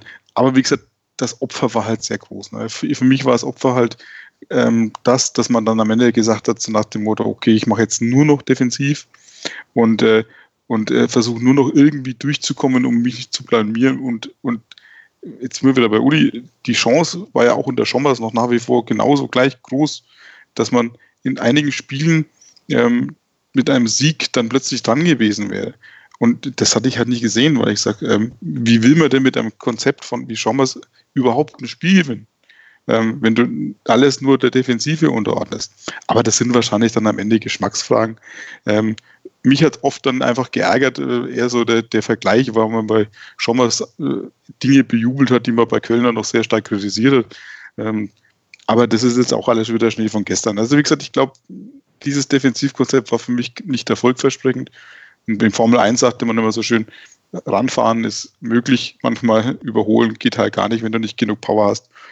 Und, äh, mit dem Konzept konntest du manchmal an Vereinen ranfahren, konntest du ähnlich gut aussehen, aber die Chancen, ein Spiel zu gewinnen, waren noch weiter weg als vorher oder sagen wir mal so gleich weit weg. Ja, bleiben wir im Formel 1-Sprech. Mit einem Honda-Motor kommst du halt nicht am Ferrari vorbei. Uli, vor dem Hintergrund, dass jetzt letzten Endes da eben auch der Abstieg stand oder steht, er, er ist ja leider äh, nach wie vor gegenwärtig, muss man dann diese Spiele unter Boris Schommers ein Stück weit auch als verlorene Zeit bewerten, dass man in dieser Zeit ähm, ja das, das Spiel der Mannschaft nicht weiterentwickelt hat ähm, im Hinblick auf einen Wiederaufstieg? Ich sehe es nicht ganz so wie, wie der Alex, also mit diesem Defensivkonzept Natürlich hat er am Anfang schon, Dortmund zum Beispiel, war eine reine Abwehrschlacht. Also da war das schon klar der Fokus drauf gelegen, irgendwie die Mannschaft zu stabilisieren. Ich glaube, das war aber auch der Wunsch der Mannschaft, einfach erstmal hinten ein bisschen sicherer zu stehen, weil es haben einfach Spieler gesagt, es ist halt ein blödes Gefühl, wenn du jedes Mal als Bügelknabe da runter marschierst. Das, äh also das war schon auch im Sinne der Mannschaft wirklich erstmal diese, diese Grundtugenden wieder herzukriegen, dass man hinten eben sicher steht, stabil steht. Und darauf aufbauend fand ich aber dann eigentlich schon, dass äh, von Spiel zu Spiel das Offensivspiel dann auch äh, besser geworden ist. Also wenn ich an das Stuttgart-Spiel denke zum Beispiel, da hatte man Riesenchancen, Konterchancen zum, zum entscheidenden Tor zum 2, zum 2 zu 0 oder noch zum 2 zu 1. Ähm, gegen Bayern München hat man eigentlich wirklich eines der besten Saisonspiele gezeigt. Mit äh, Chancen hat die Bayern am Rand der Niederlage gehabt. Und das ist eigentlich auch, da sieht man wieder so dieses äh, Bizarre am Fußball wenn, wenn so ein bisschen mehr Glück hat, wenn du in Stuttgart das Spiel gewinnst, wenn du zu Hause das Spiel gegen Schalke, was auch nicht so schlecht war, gewinnst, was du gewinnen konntest, wenn du vielleicht gegen Bayern diesen Elfmeter reinmachst in der, in der 90. Minute, dann schaffst du das vielleicht noch. Äh, dann, dann hast du vielleicht wirklich die paar Punkte mehr oder auch diese Eigendynamik, die du dann brauchst. Wie gesagt, wenn du das Bayern-Spiel gewinnst, bin ich überzeugt, dass du auch in Wolfsburg anders auftrittst. Ist aber nicht passiert. Wäre jetzt natürlich auch unfair, weil auch in der Kölner gab es so Spiele, die am seinen Faden hingen, zum Frankfurt-Heimspiel zum Beispiel, wo du dann ganz spät noch den unglücklichen Ausgleich kriegst, wo du natürlich auch sagen kannst, mein Gott, hätte man das damals gewonnen, dann wäre vielleicht alles anders gelaufen. Das ist wieder dieses Paralleluniversum. Aber ich sehe äh, Schommers, also den Fußball nicht so schlecht. Wie gesagt, am Anfang schon sehr defensiv orientiert, was aber äh, nachvollziehbar war aufgrund der Situation.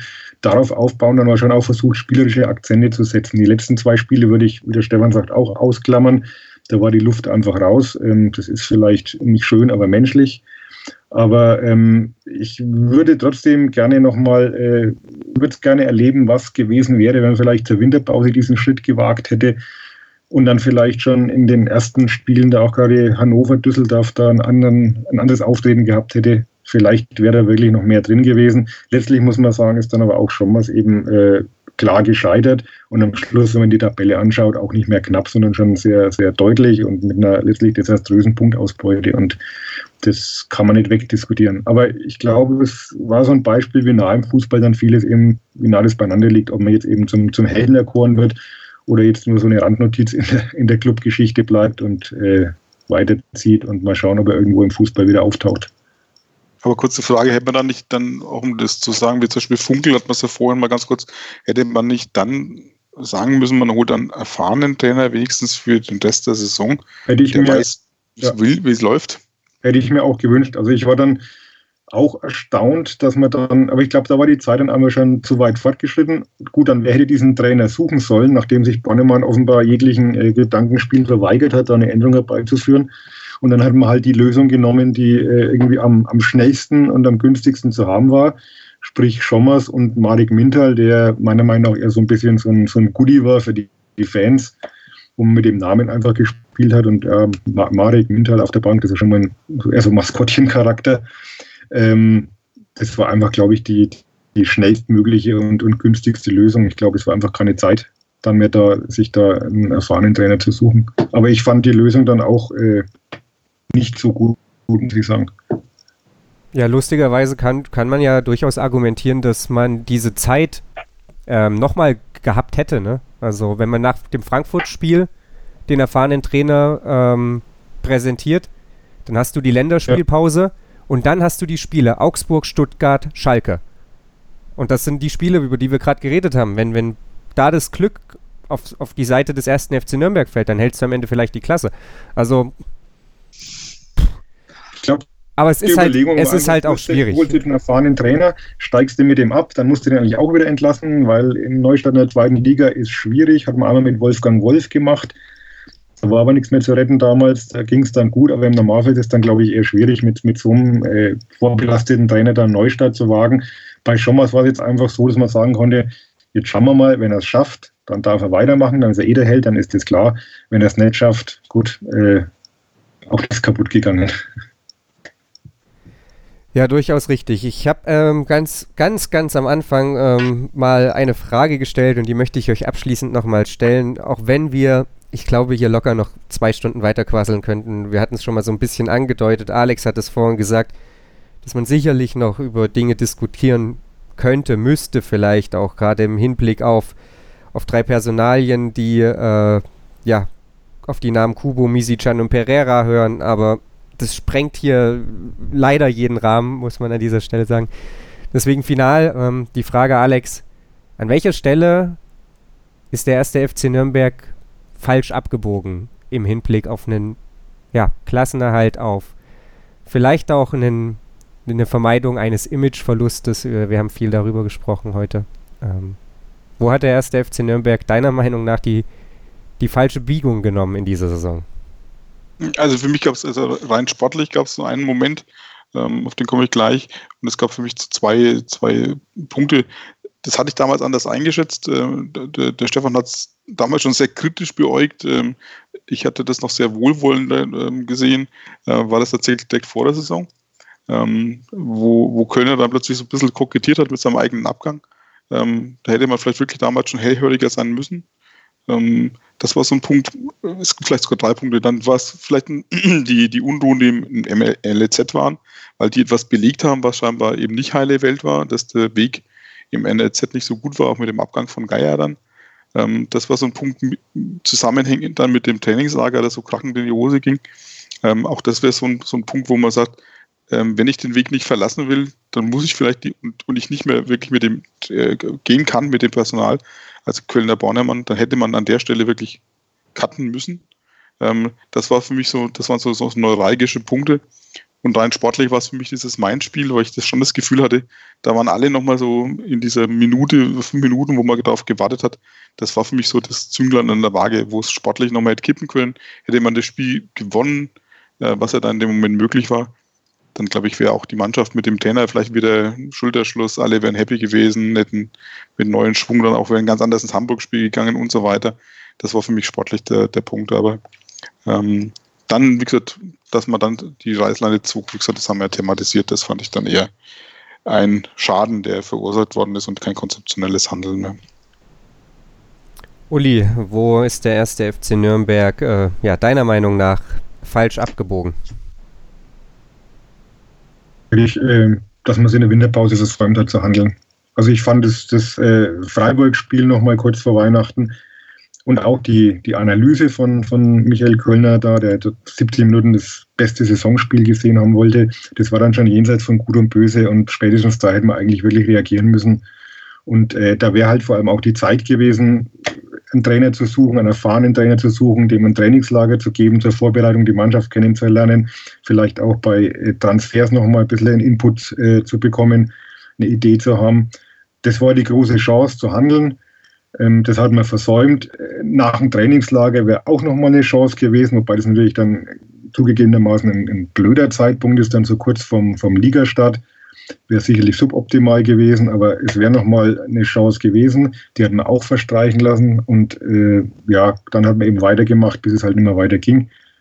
Und ja, da bin ich beim Alex, man kann dann schon über den Zeitpunkt diskutieren oder ob das dann noch Sinn gemacht hat. Man hat es einfach nochmal versucht, aber für mich war ganz klar der Zeitpunkt in der Winterpause zum Handeln. Vor der Saison, ich fand diese, diese Sache mit diesem Interview, habe ich auch sehr, sehr skeptisch gesehen, zumal ich da halt auch ein paar Stimmen bekommen habe. Äh, wo mir klar war, dass, dass schon damals klar war, dass das nicht alles äh, eitel Sonnenschein intern ist.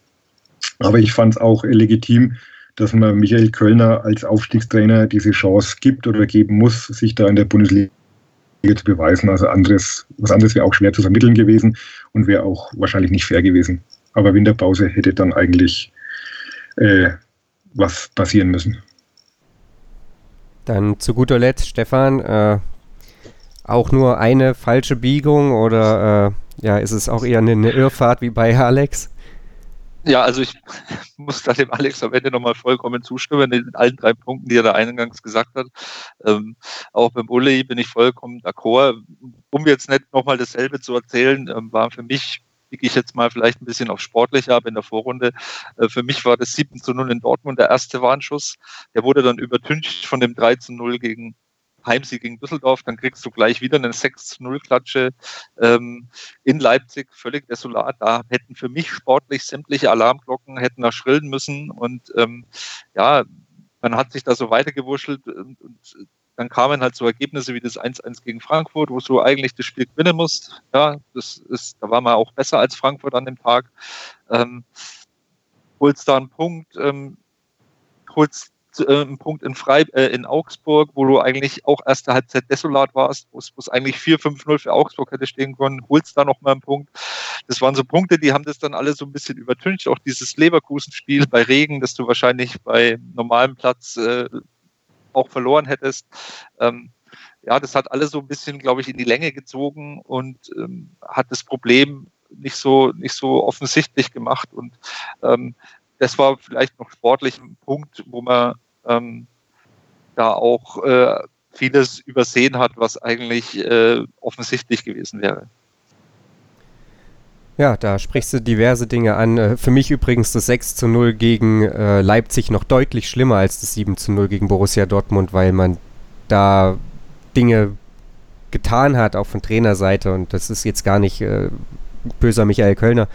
Ähm, die, die einfach nicht gehen. Wenn du gegen die beste Mannschaft der Liga im, im, im Gegenpressing spielst, dann, dann kannst du nicht so auftreten, wie der erste FC Nürnberg gegen Leipzig aufgetreten ist. Und äh, wenn man ganz ehrlich ist, ist das 6 zu 0 damals auch ein viel zu niedriges Ergebnis gewesen.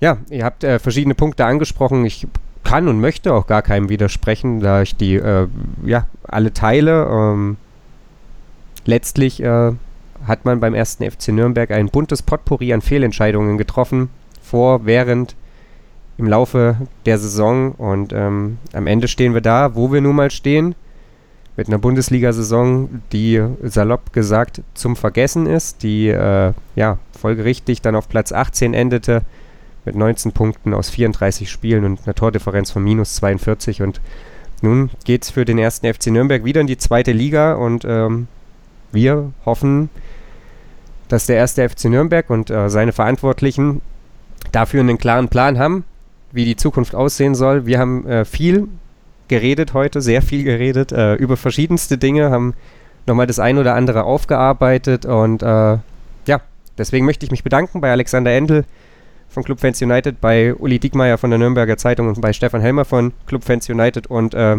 ja, euch vorerst entlassen in die Sommerpause.